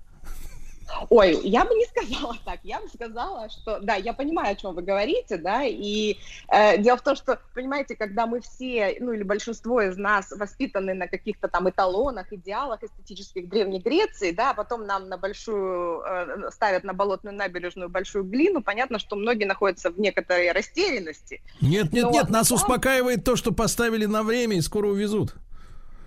Ну, вы знаете, здесь есть положительный момент, потому что, во-первых, никогда э, такого внимания к современному искусству в России, по сути, не было, да, и поэтому кто-то почитает, кто-то почитает еще больше и, возможно, станет, э, собственно, благодарным зрителем даже. Это первое. А второй момент, эм, современное искусство и древнее, оно связано тем, что еще со времен, э, ну, это вот моя такая точка зрения, да, что со времен еще вот мифов древнегреческих, вот происходит некоторый такой конфликт, столкновение между а, собственно, с одной стороны, стремлением к такой свободе личной, а с другой стороны, а, между общественными правилами, на которых вот наше основывается человеческое общество.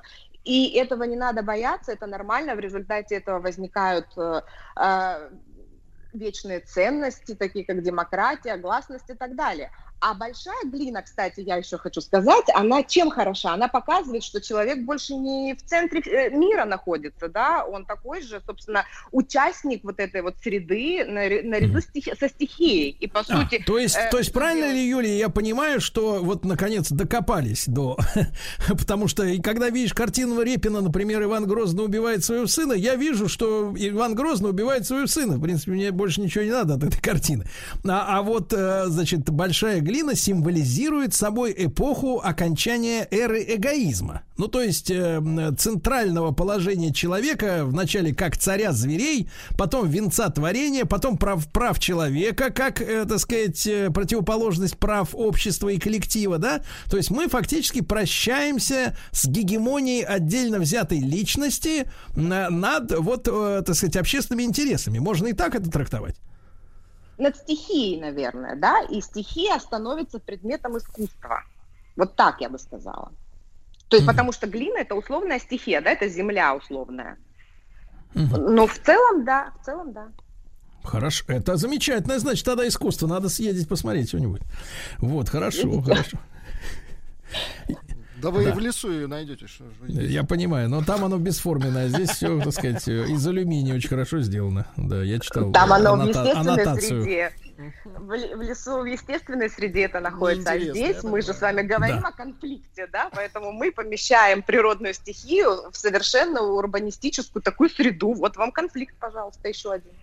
Да-да-да. А если говорить, э, Юлия, о древнем вот искусстве, да, совсем древнем, там, может быть, дохристианском, то как-то оно вот отражается сегодня? Нет ли, не видим ли мы э, вот э, в современном так называемом искусстве, ну, какую-то попытку, что ли, п- п- так сказать, проигнорировать несколько тысячелетий христианской культуры в Европе? Потому что мы знаем, что, например, в новой европейской конституции ни слова не говорится о христианстве, да, вот, э, и вот, возможно, я так предполагаю, я же не искусствовед, да, я так просто мыслю, возможно, вот этот интерес э, к древнему искусству и к экстраполированию его на современность, вот желание как бы вот этим мостиком оставить за гранью нашего внимания вот тысячелетия, связанные с, именно с христианством, и вернуться к некой дохристианской культуре. Потому что, так сказать, э, вот в этих новых образцах, я вам скажу так, божественного видно немного, если честно. Ну почему? Это же руки Творца, которые творят человека, Адама, например, из глины. Как же здесь не видно? Вот самые вам руки Творца. Это во-первых. А во-вторых, если мы говорим именно о греках, то, э, во-первых, и вот в истории да, современного искусства я вам упомянула, что в рамках вот возвращения к, к вот такой культурной идентичности греки как раз возрождают традиции, в том числе э, византийской культуры. И никогда вот этот мостик, он же не строится, знаете, вот из древности сразу в современность современность. Он все вот вообще вбирает в себя, и в том числе и э, традиции искусства и искусства христианства. Это безусловно. Этот мост не может быть просто построен абсолютно оторванным от всему, потому что э, искусство современное, да, оно, как вот я сейчас чуть-чуть вот буквально профессионального такого языка включу, э, да. должно быть в нескольких контекстах. И первый контекст, самый большой, это оно должно быть включено, если мы говорим о хорошем качественном искусстве, да, оно должно да. быть включено в мировой контекст. А, то есть должны быть учитаны традиции угу. мировой культуры в целом, конечно. Вы понимаете, да. вы понимаете, Юля, э, Юля, э, с нами Юлия Сысалова, вице-президент э, института института культуры Средне, Средиземноморья. Понимаете, ведь в чем проблема с точки зрения обычного нормального человека, ну такого не слишком искушенного, в том, что смотришь вот на произведение и не понимаешь, хорошее оно или не очень. Вот, вот об этом давайте после рекламы поговорим.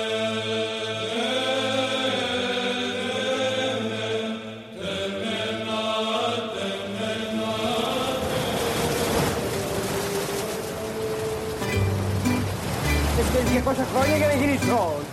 Αχ, γιατί μου Ας το κάτω. Ας είναι να πάω τώρα που δεν μας βλέπει κανείς.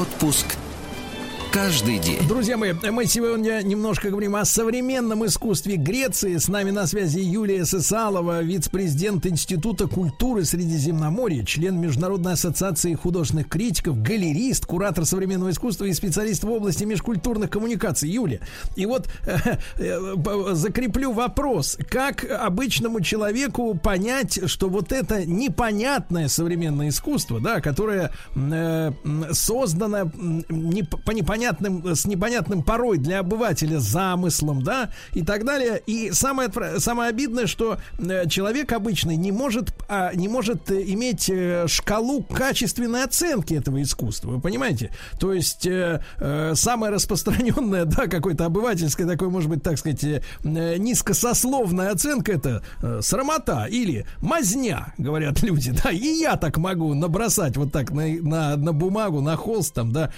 какой-то там там краски и сказать, что это искусство. То есть вот э, обыватель лишен ценностного и, и такого инструментария. Как вот как вы посоветуете определять перед нами искусство или это вот, э, так сказать, э, ничто? Вы знаете, вы очень хорошую тему как раз вот затронули в плане того, что э, когда из э, грубо говоря, из-под ног наших эталонов выбивают почву, да, мы находимся в неком хаосе, да, это первый момент. И второй момент – это то, что мы всегда, как правило, привыкли, наверное, ассоциироваться с тем искусством, которое мы видим, да, когда у нас что-то непонятное, как с этим ассоциироваться, вообще непонятно.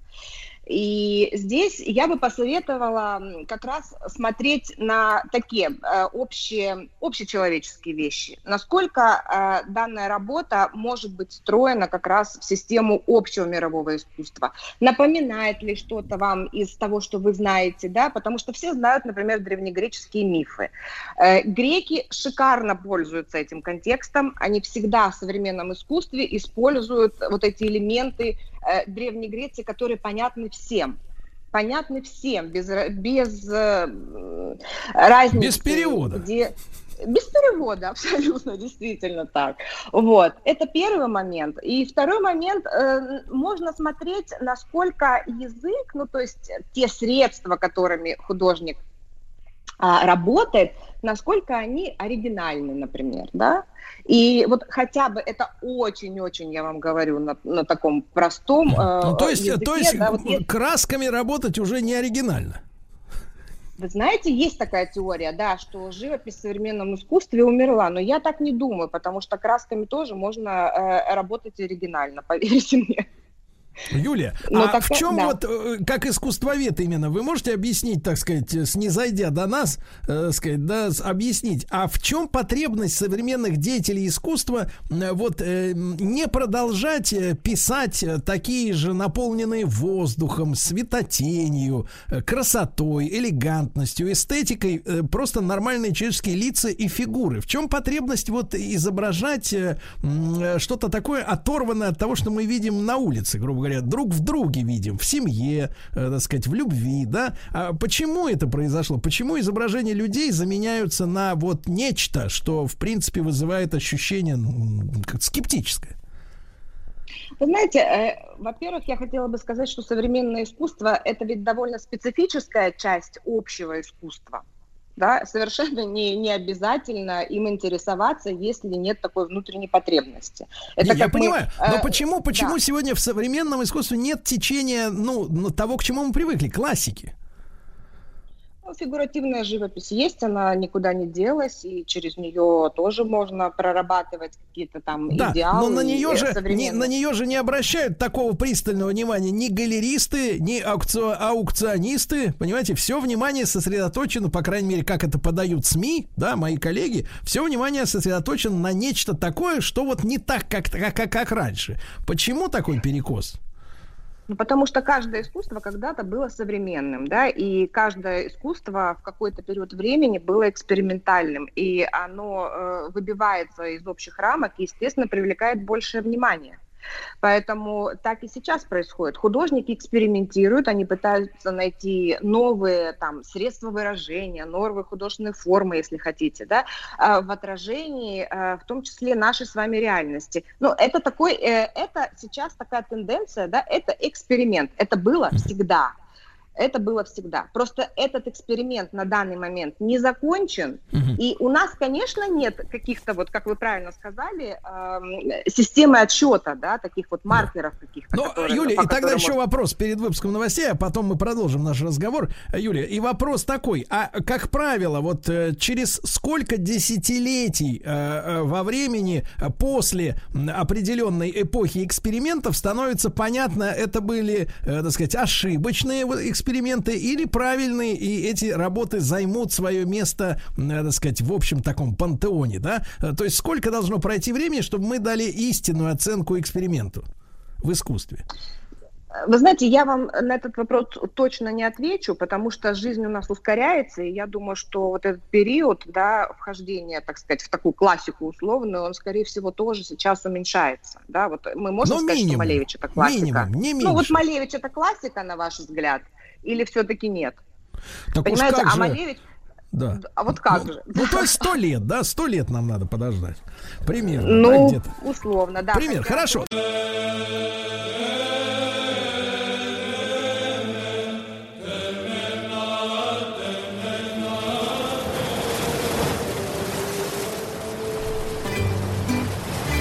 Che cosa voglio che ne sono?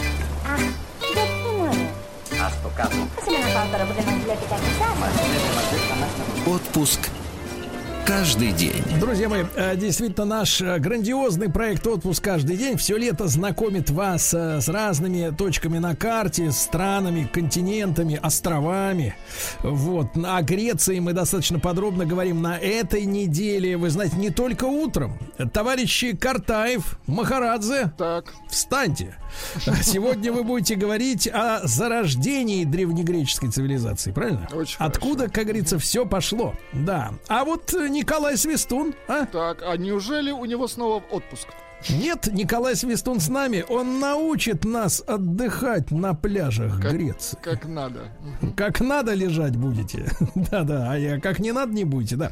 Ну ладно, это что касается дальнейшей сегодняшней дневной и вечерней программы на Радио Маяк. А в нашем эфире по-прежнему я рад приветствовать Юлию Сысалову, э, вице-президента Института культуры Средиземноморья, члена Международной ассоциации художественных критиков, галериста, куратора современного искусства, э, специалиста в области межкультурных э, коммуникаций. Мы немножко разогрелись на разговоре о том, э, как э, обстоит дело с современным искусством в Греции. Оно есть, оно есть. А вот где его можно увидеть, Юлия, мы очень готовы даже вас услышать на эту тему.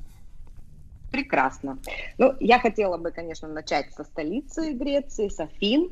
И здесь интересно э, то, что, с одной стороны, да, безусловно, есть у нас музеи, которые э, могут вам показать и древнее искусство, и современное, но э, в Греции интересен еще факт того, что музеи очень часто представляют собой сами объекты современной архитектуры. Здесь я, конечно, не могу не упомянуть музей Акрополя, который действительно стоит посмотреть, во-первых, потому что это музей Акрополя, во-вторых, по поводу того, как греки аккуратно и грамотно встроили Э, новую архитектуру в уже существующую вот эту э, урбанистическую такую среду. Что касается современного искусства, ну, сейчас вообще летом его можно посмотреть везде, да, и если мы говорим на островах, то это, там тоже есть музей современного искусства, э, площадки всегда в Греции еще есть такая тенденция, используют, во-первых, какие-то старые пространства, да, с, там, с элементами древности для каких-то новаторских постановок. Это вот что касается э, театральных э, представлений, потому что это тоже элемент э, современного искусства, да, новаторский, новаторский театр.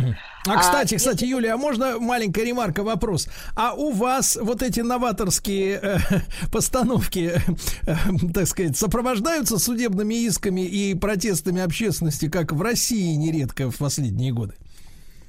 Вы знаете, у нас нет, потому что у нас в целом э, публика очень благодарно воспринимает э, ну, вот это все новое, да, за счет mm-hmm. того, что мы э, живем вот в, в вот этих вот Э, всех элементах древности, да, при всем при этом э, новое очень органично вписывается и получается такая полифония, я использую греческое слово, mm. вот. И что касается, собственно, как раз вот столкновения, да, вот сейчас у нас есть такой фонд в Афинах, культурный фонд Ставроса Ниархоса, и там как раз сейчас, например, происходит выставка греческого известного скульптора Такиса, который эм, делал кинетические скульптуры, то есть это такие металлические сооружения, которые там вращаются под э, воздействием ветра и так далее. И здесь тоже они встроены в среду, то есть ты видишь там древнее оливковое дерево, да, и рядом металлическую скульптуру, и они органично смотрятся, если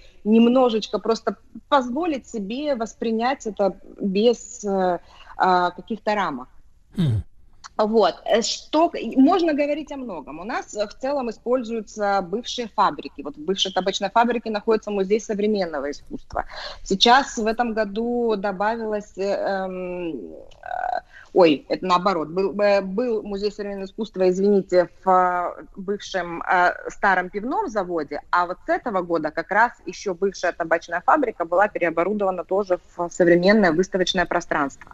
Mm. Можно посмотреть радикальных художников. В Афинах есть такой район Гази, если кому-то интересно. А, не путать с сектором газа, так сказать, на Ближнем Востоке. Гази, да, нет, нет, нет, да. Особо мне хотелось бы упомянуть Государственный музей современного искусства в Салониках, потому что в нем находится вторая по значимости после Третьяковской галереи коллекция произведений русского авангарда. И да, и самые такие вот звонкие имена только я назову, это Малевич, Родченко, Попова и так далее. То есть эта коллекция была собрана греческим коллекционером э, Георгием Костаки, который жил долгое время в России.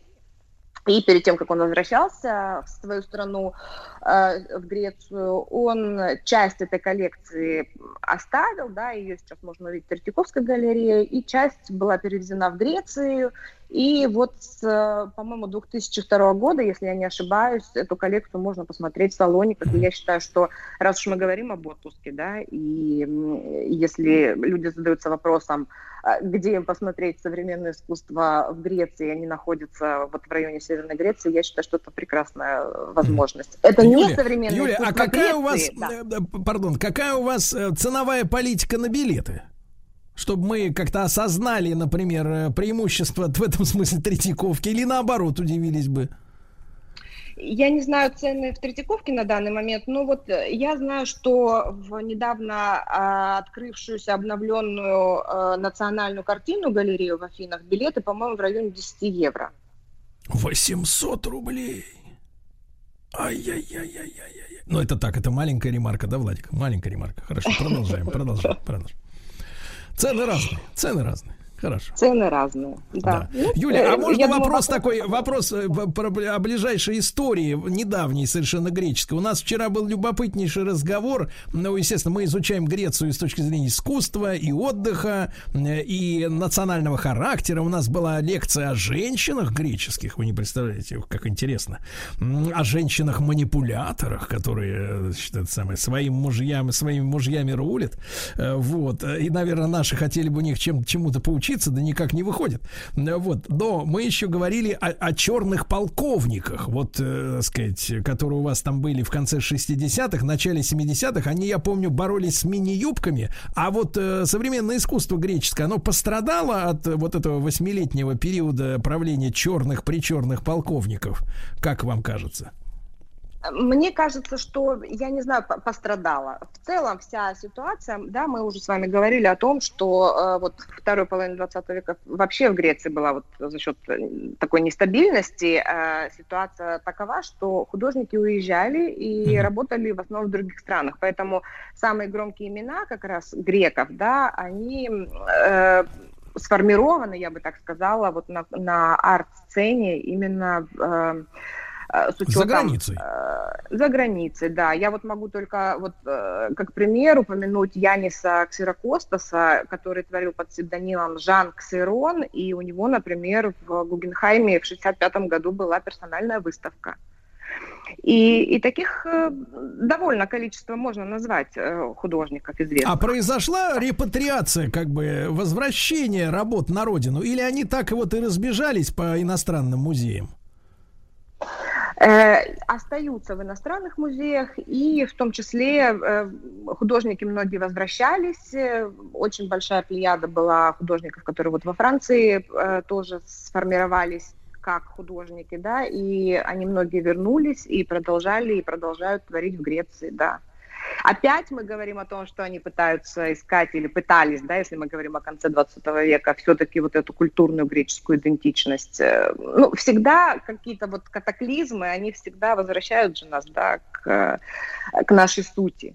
И Греция здесь не исключение. Я думаю, вот так я бы ответила на ваш вопрос.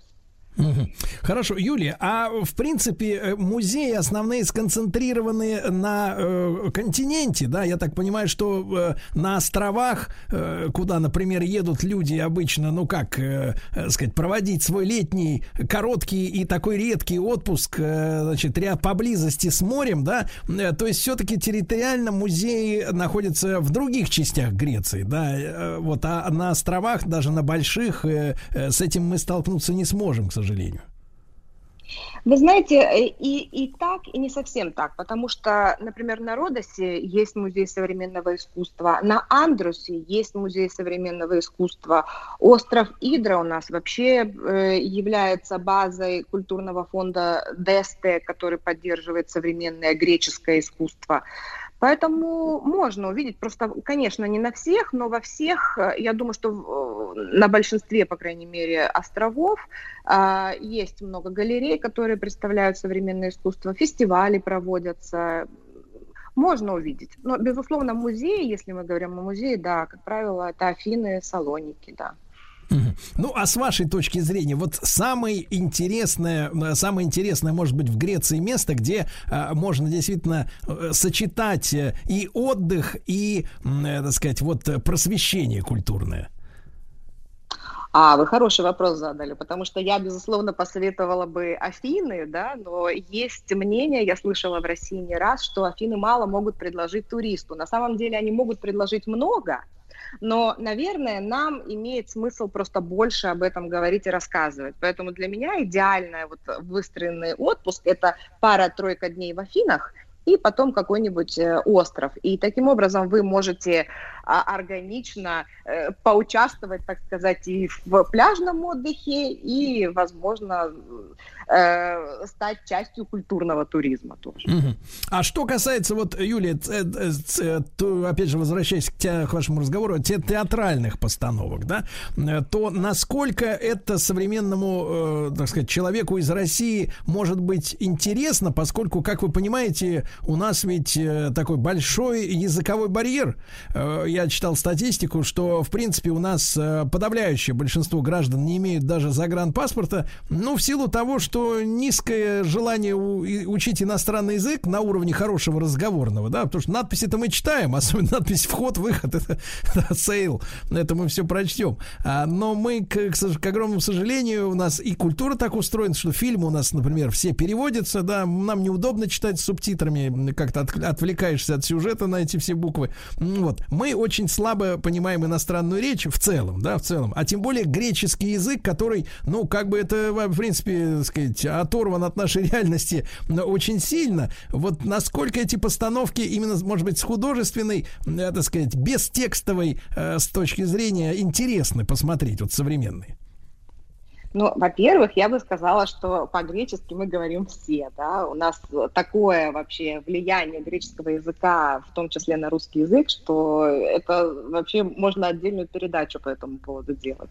А что касается постановок, ну, есть ведь э, язык музыки, да, есть язык движения, который не требует перевода, и Греция как раз каждое лето проводится такой э, афинский фестиваль, и на древних театрах э, в Эпидаврии и на склоне Акрополя есть такой театр, называется Одеон. А, Там как раз э, делаются постановки, во-первых, опера, да, и опера классическая, постановка, сценография, так скажем, современная, да, или вот в Эпидавре э, я смотрела, например, постановку комедии «Францесс», которая основана была на древнегреческом мифе. Ну, во-первых, где есть слова, всегда у нас есть перевод, всегда у нас есть э, субтитры, которые подсказывают. Это усложняет, конечно, а, именно вот восприятие, да, непривыкшему глазу, так сказать. Но, тем не менее, есть выходы из ситуации. А есть просто музыкальные постановки. Оперу, да, ну, оперу мы идем слушать э, или там какие-то другие музыкальные ам, постановки ради музыки, а она не требует перевода. И очень много, вы знаете, Стинг, например, у нас приезжает. Ну, нужно переводить Стинга? Нет. И он будет как раз вот э, в, в Одионе выступать, по-моему, в конце сентября. Ну, это Да к вы что? Да. Да. Приезжайте.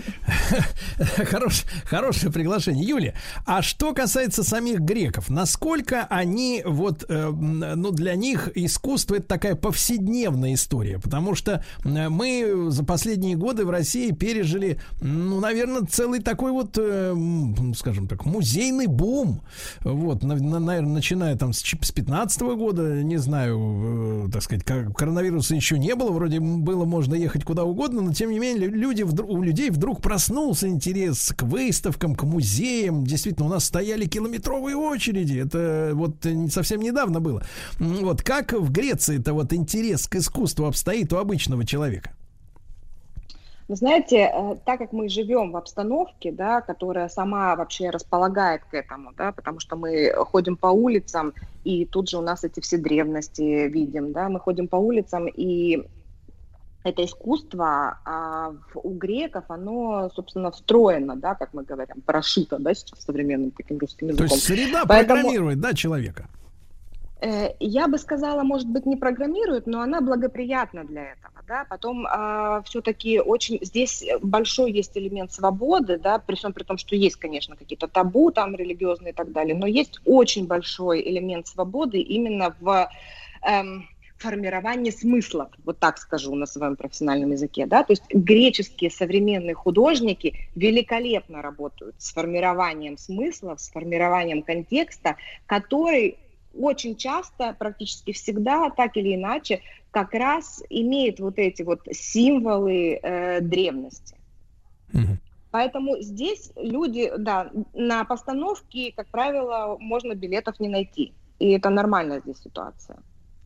Покупаем А, заранее. а вот да. что касается рынка современного искусства, да, он в Греции сформирован, под- ну то есть э, какому-нибудь деятелю искусства э, не обязательно искать э, спонсора, мецената э, какого-то, который один поймет и поддержит, э, так сказать, крепким евро товарища, или вспоминая там советское время, когда э, непризнанные, отвергнутые, да, э, официальными, так сказать, какой-то властью и, э, так, творцы спивались вот в своих этих э, мастерских, да, потому что было безденежье там и так далее. Вот в Греции существует вот такой, ну как бы коммерческая подоплека под, под все это. Это все рабочее такое, живое, успешное, собственно говоря, предприятие в целом.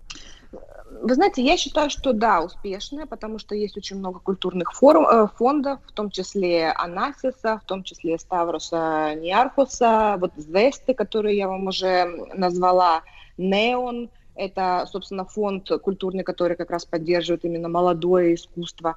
Поэтому с точки зрения поддержки, это я вам еще не все перечислила фонды, безусловно, это все есть, это сформировано.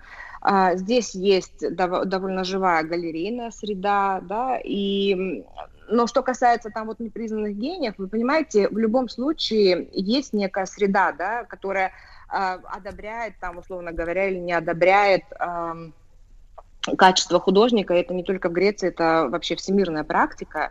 И здесь, ам, здесь я хотела сказать, что ам, в любом случае сейчас просто галерея, если возьмет какого-то художника, то с нуля вряд ли она сделает это имя всемирно известным. То есть нужно А все равно... Юля, и с вашей точки зрения, вот э, являются ли сегодня произведения греческого современного искусства, ну, таким эффективным э, механизмом инвестирования? Мы сейчас знаем, что там э, цифровые произведения люди покупают, ну, потому что уже некуда тратить деньги, уже стали цифровые NFT, да, всякие ерунду это покупать. Да, а да. вот э, можно ли, э, так, короткий вопрос, инвестировать именно в греческую живопись? Вернуться домой с парой-тройкой полотен, а через 10 лет конкретно купить себе «Жигули» на, на прибыль?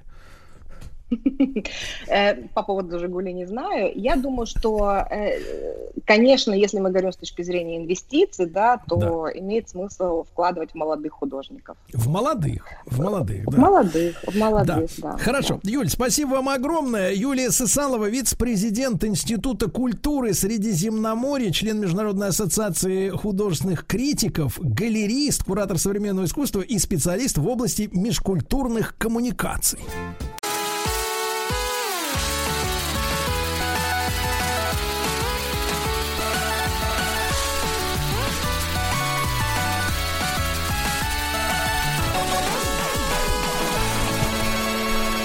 Человек играющий. Друзья мои, ну что же, эта музыка, которая вам наверняка нравится, она предваряет появление в эфире Александра Кузьменко, независимого эксперта в области видеоигр. Я бы сказал так, настолько независимый, что он независим от самой независимости. От Вот. себя независимо. Абсолютно. Александр, доброе утро.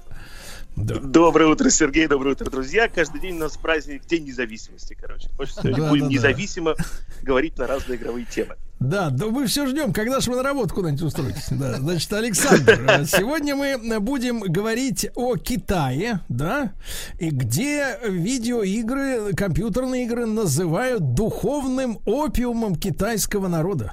Ничего себе. Так и есть. Вот. А опиум, как мы знаем, для китайцев это очень болезненная, в общем, такая историческая штука, Да. потому что у нас была первая опиумная война, вторая опиумная война. И вот теперь у нас начинается третья опиумная война, но на этот раз мы будем бороться с духовным опиумом. Тут в чем, собственно, дело-то произошло? Дело в том, что китайская игровая индустрия, она вообще-то в мире по оборотам денег, по количеству игровых студий и по всему остальному считается у нас, честно, номер два, то есть после Соединенных Штатов Америки. А как, как И так в это ближайшие- вышло, если население в Китае там раза в четыре больше? Ну, Соединенные Штаты Америки хоть и поменьше, но побогаче. И поэтому у них время свободного побольше, и для игрового эскапизма у них все это тоже хватает. Ну, кроме того, исторически Америка это та страна, которая не придумала, конечно, видеоигры, но оседлала эту индустрию и вперед-вперед идет. Ну, как с кинематографом. В Китае много народу и много кино, но что-то как-то вот мы редко видим какой-нибудь китайский блокбастер у нас э, на экранах, а американские видим зато практически каждую неделю новую премьеру. Вот так вот. Значит, китайская игровая индустрия, она такая здоровая, такая огромная, что рано или поздно она обратила на себя внимание э, Центрального комитета Коммунистической партии Китая. Вот, несмотря на то, что в Китае коммунизм не настолько строгий, как все-таки кажется, но иногда вот о духовном что называется, облике народа, они все-таки задумываются. И есть у, значит, этого Центрального комитета несколько своих э, информационных, скажем так, э, есть несколько своих э, карманных СМИ. Например, газета «Жмин Джибао». Надо говорить типа элегантнее, «Нашей правды». Александр. Что значит карманные СМИ? Рупоры? Рупор? Рупор, конечно. Как карманные рупоры. рупоры. китайского Это у коммунизма. вас карманные. там рупор. Так вот, и есть у них, среди прочих этих рупоров, там у них есть э, газета по заводам, пароходам и прочее, но есть у них еще газета, аналог нашего, не знаю, что-то типа коммерсанта или ведомостей, то есть такая вот про экономику, про бизнес и прочее, которая называется Economic Information Daily. Ну, она, конечно, называется как-то по-китайски, но по-английски они переводят ее все время так. И там пару недель назад вышла внезапно статья, в которой говорится, что у нас, конечно, большая игровая индустрия, то, что они платят много налогов и прочее, но мы же, говорит, с вами понимаем, дорогие товарищи, что игры это, цитирую, духовный опиум, который вызывает зависимость у несовершеннолетних-. И эта газета, дальше там еще много-много чего написано, вот таким вот интересным пафосным таким слогом. Эта газета призвала к тому, чтобы вообще-то на местах заинтересовались крупными игровыми компаниями и как-то на них повлияли. Ну, повлияли они этой своей публикацией очень здорово. Есть такая компания, Tencent называется, в Китае. Одна из самых богатейших игровых компаний в мире, если не самая богатая. Она владеет где-то примерно 30%, наверное, вообще всей мировой игровой индустрии и где-то 80% китайской. Дело в том, что она не только китайскими студиями владеет, а также еще финскими, американскими, э, корейскими и так далее, так далее. Там очень много у них всяких разных студий-разработчиков, и приносит э, все это дело около 100 миллиардов долларов в год. По Ага. таким очень примерным подсчетам, точные цифры неизвестны. Нас, знаете, Это что, Александр, тут должно очень волновать? А куда эти 100 миллиардов долларов идут? На какие такие цели? Вот что нас. Вот, Сергей, вы очень правильно. Сразу видно, что журналист, и знаете, что такое журналистское расследование. Дело в том, что акции этой замечательной компании Tencent торгуются не в какой-нибудь там гонконгской бирже, например, там, или пекинской товарно-сырьевой, а торгуются они на Нью-Йоркской бирже и, соответственно, имеют соответствующий индекс. Вот китайское правительство так заинтересовалось, а не покошмарить ли нам этих людей? И не заставить ли их, в общем-то, вернуться в лоно родной китайской народной демократии, то что считают они деньги зарабатывают на нас, а крутят их на Нью-Йоркской бирже. Вот именно. И после, после публикации в этой газете посыпались сразу акции. Вначале упали на 6%, потом на 20%. Потом там начали их срочно скидывать американцы, потому что американцы тоже сейчас любят потравить немножко там китайскую игровую индустрию. Мы помним все эти скандалы там с запретом э, компаний там типа Huawei, например, и прочее. Вот. Китайская рупор, соответственно, газета эта, написала дальше следующую статью. То есть продолжение. Так, знаете, письмо позвало с дорогу, а потом еще, значит, получил ответочку. Вот мы, говорит, видим, что происходит, говорит, с этими компаниями. Но мы, говорит, в общем, ничего плохого не хотели сказать. Взрослые это фиг бы с ними, пусть играют. Но дети, дети это же наше все. Мы не можем воспитать очередное потерянное поколение, воспитанное на таких вот бездуховных абсолютно вещах. И акции сыпанулись во второй раз. В общем, компания Tencent а в Китае крупные корпорации, они являются чем-то вроде министерств. То есть они не могут не слушаться все-таки центральную власть. Не могут показывать ей зубы, как, например, там Google или какой-нибудь Apple пытается показать зубы американской власти. Вот. И поэтому они являются чем-то вроде министерства видеоигр во всем Китае. Почесали они свою репу и выступили с заявлением, что отныне они вводят новые правила игры для детей в Китае. И ограничения, соответственно. Ну, правила это, соответственно, ограничения. Как же они выглядят?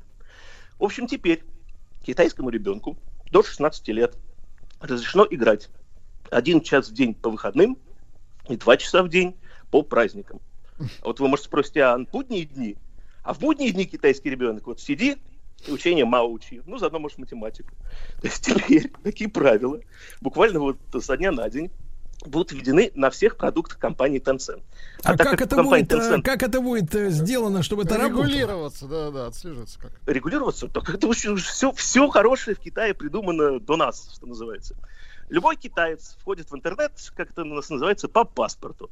То есть ты не можешь просто так войти в интернет, ты должен обязательно написать там, меня зовут Люканг, я такого-то года рождения, живу в провинции Сычуань, вот мой домашний адрес и копия паспорта.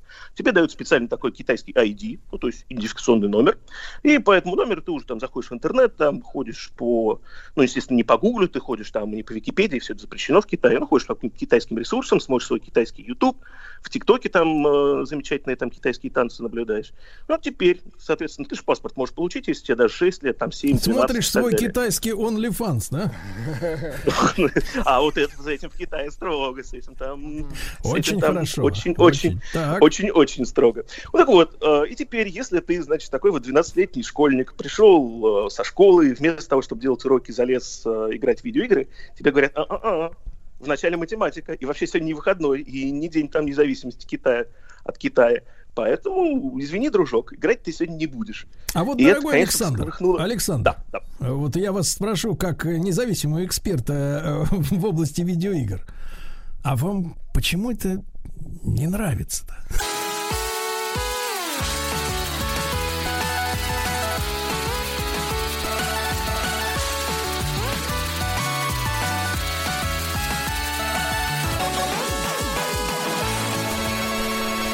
Человек играющий. Итак, Александр Кузьменко, независимый эксперт в области видеоигр, сегодня восхищается наведением порядка на опиумно-игровом рынке Китайской Народной Республики. Александр, вот смотрите, я просто вот, честно говоря, если я так пошутил, конечно, но если серьезно, да, вот когда э, человек публичный, э, ну, вы же публичный человек, вы узнаваемый, вы, вам стоит хихикнуть, все уже знают, это Александр, значит, хихикает, правильно? Ну, Вот я такой же примерно. И когда публичные люди начинают возмущаться, как это вот нам запрещают в интернет без это анонимно заходить? Ну, а вот у вас есть э, задача туда вот лично заходить анонимно? Вас же все равно узнают. А я приведу очень простой пример. Вот смотрите, мы говорим, вот э, детям китайским запретили играть в игры. В каком-то смысле детей решили свободы, да? То есть, может быть, он выбрал не делать Свобода а бездельничать, согласитесь, свобода. У нас была статья за тунеядство, если, может быть, вы не застали, но она была.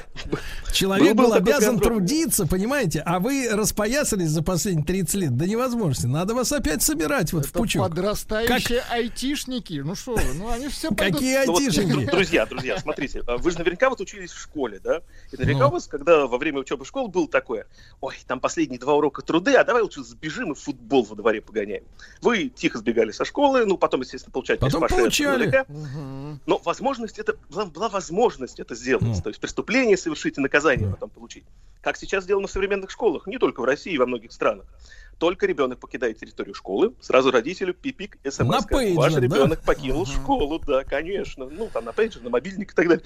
Вот ваш ребенок покинул школу.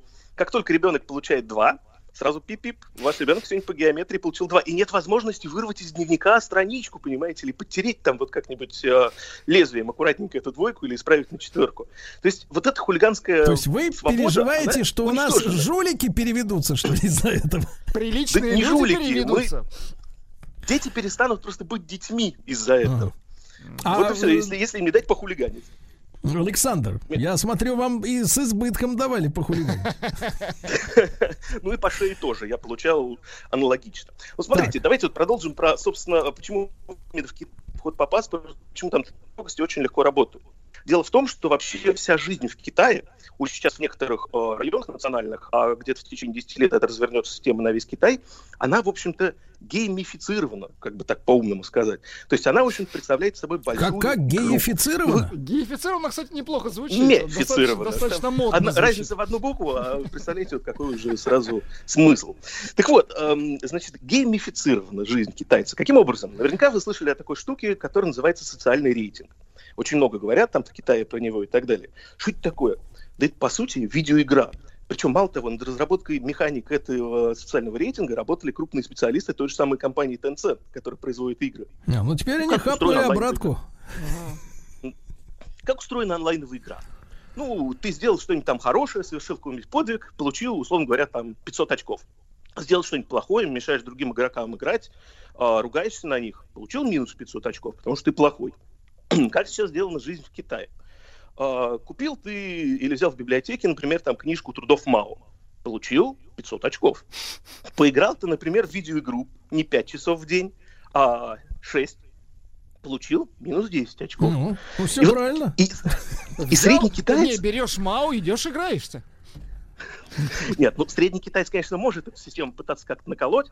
То есть, э, если я хочу поиграть вечером, я должен 10 бабушек перевести и обязательно попасться на камеру, э, через дорогу в смысле, обязательно попасться на камеру, которая считает мое лицо и поймет, что о, молодец Люкан, короче, он бабушек переводит. Ну, а то, что в игры играет, это бог с ним. Александр, система, ну просто, связана- просто видите, вы, вы понимаете, какая история-то? Это называется воспитание. Воспитание, понимаете?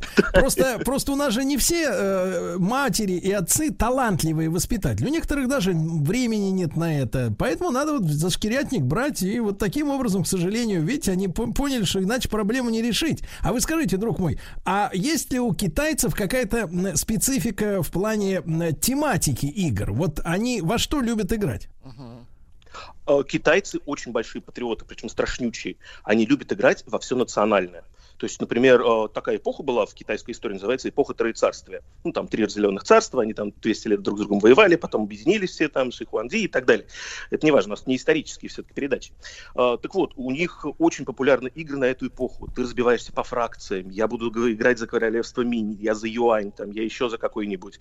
И э, у вас там какие-то ко- командные бои, коллективные вылазки в стан врага. И еще самое главное, есть такой нюанс. Китайцы очень большие коллективисты.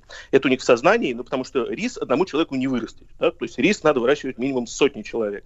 То есть вот этот вот коллективный труд, у них нет индивидуализма в играх. Мы такие, эскапизм, я путешественник, там, в волшебном мире, я сам себе герой, я самый сильный на карте. У китайцев ни в коем случае. Если ты заходишь в игру, ты сразу должен прибиться к какому-нибудь клану.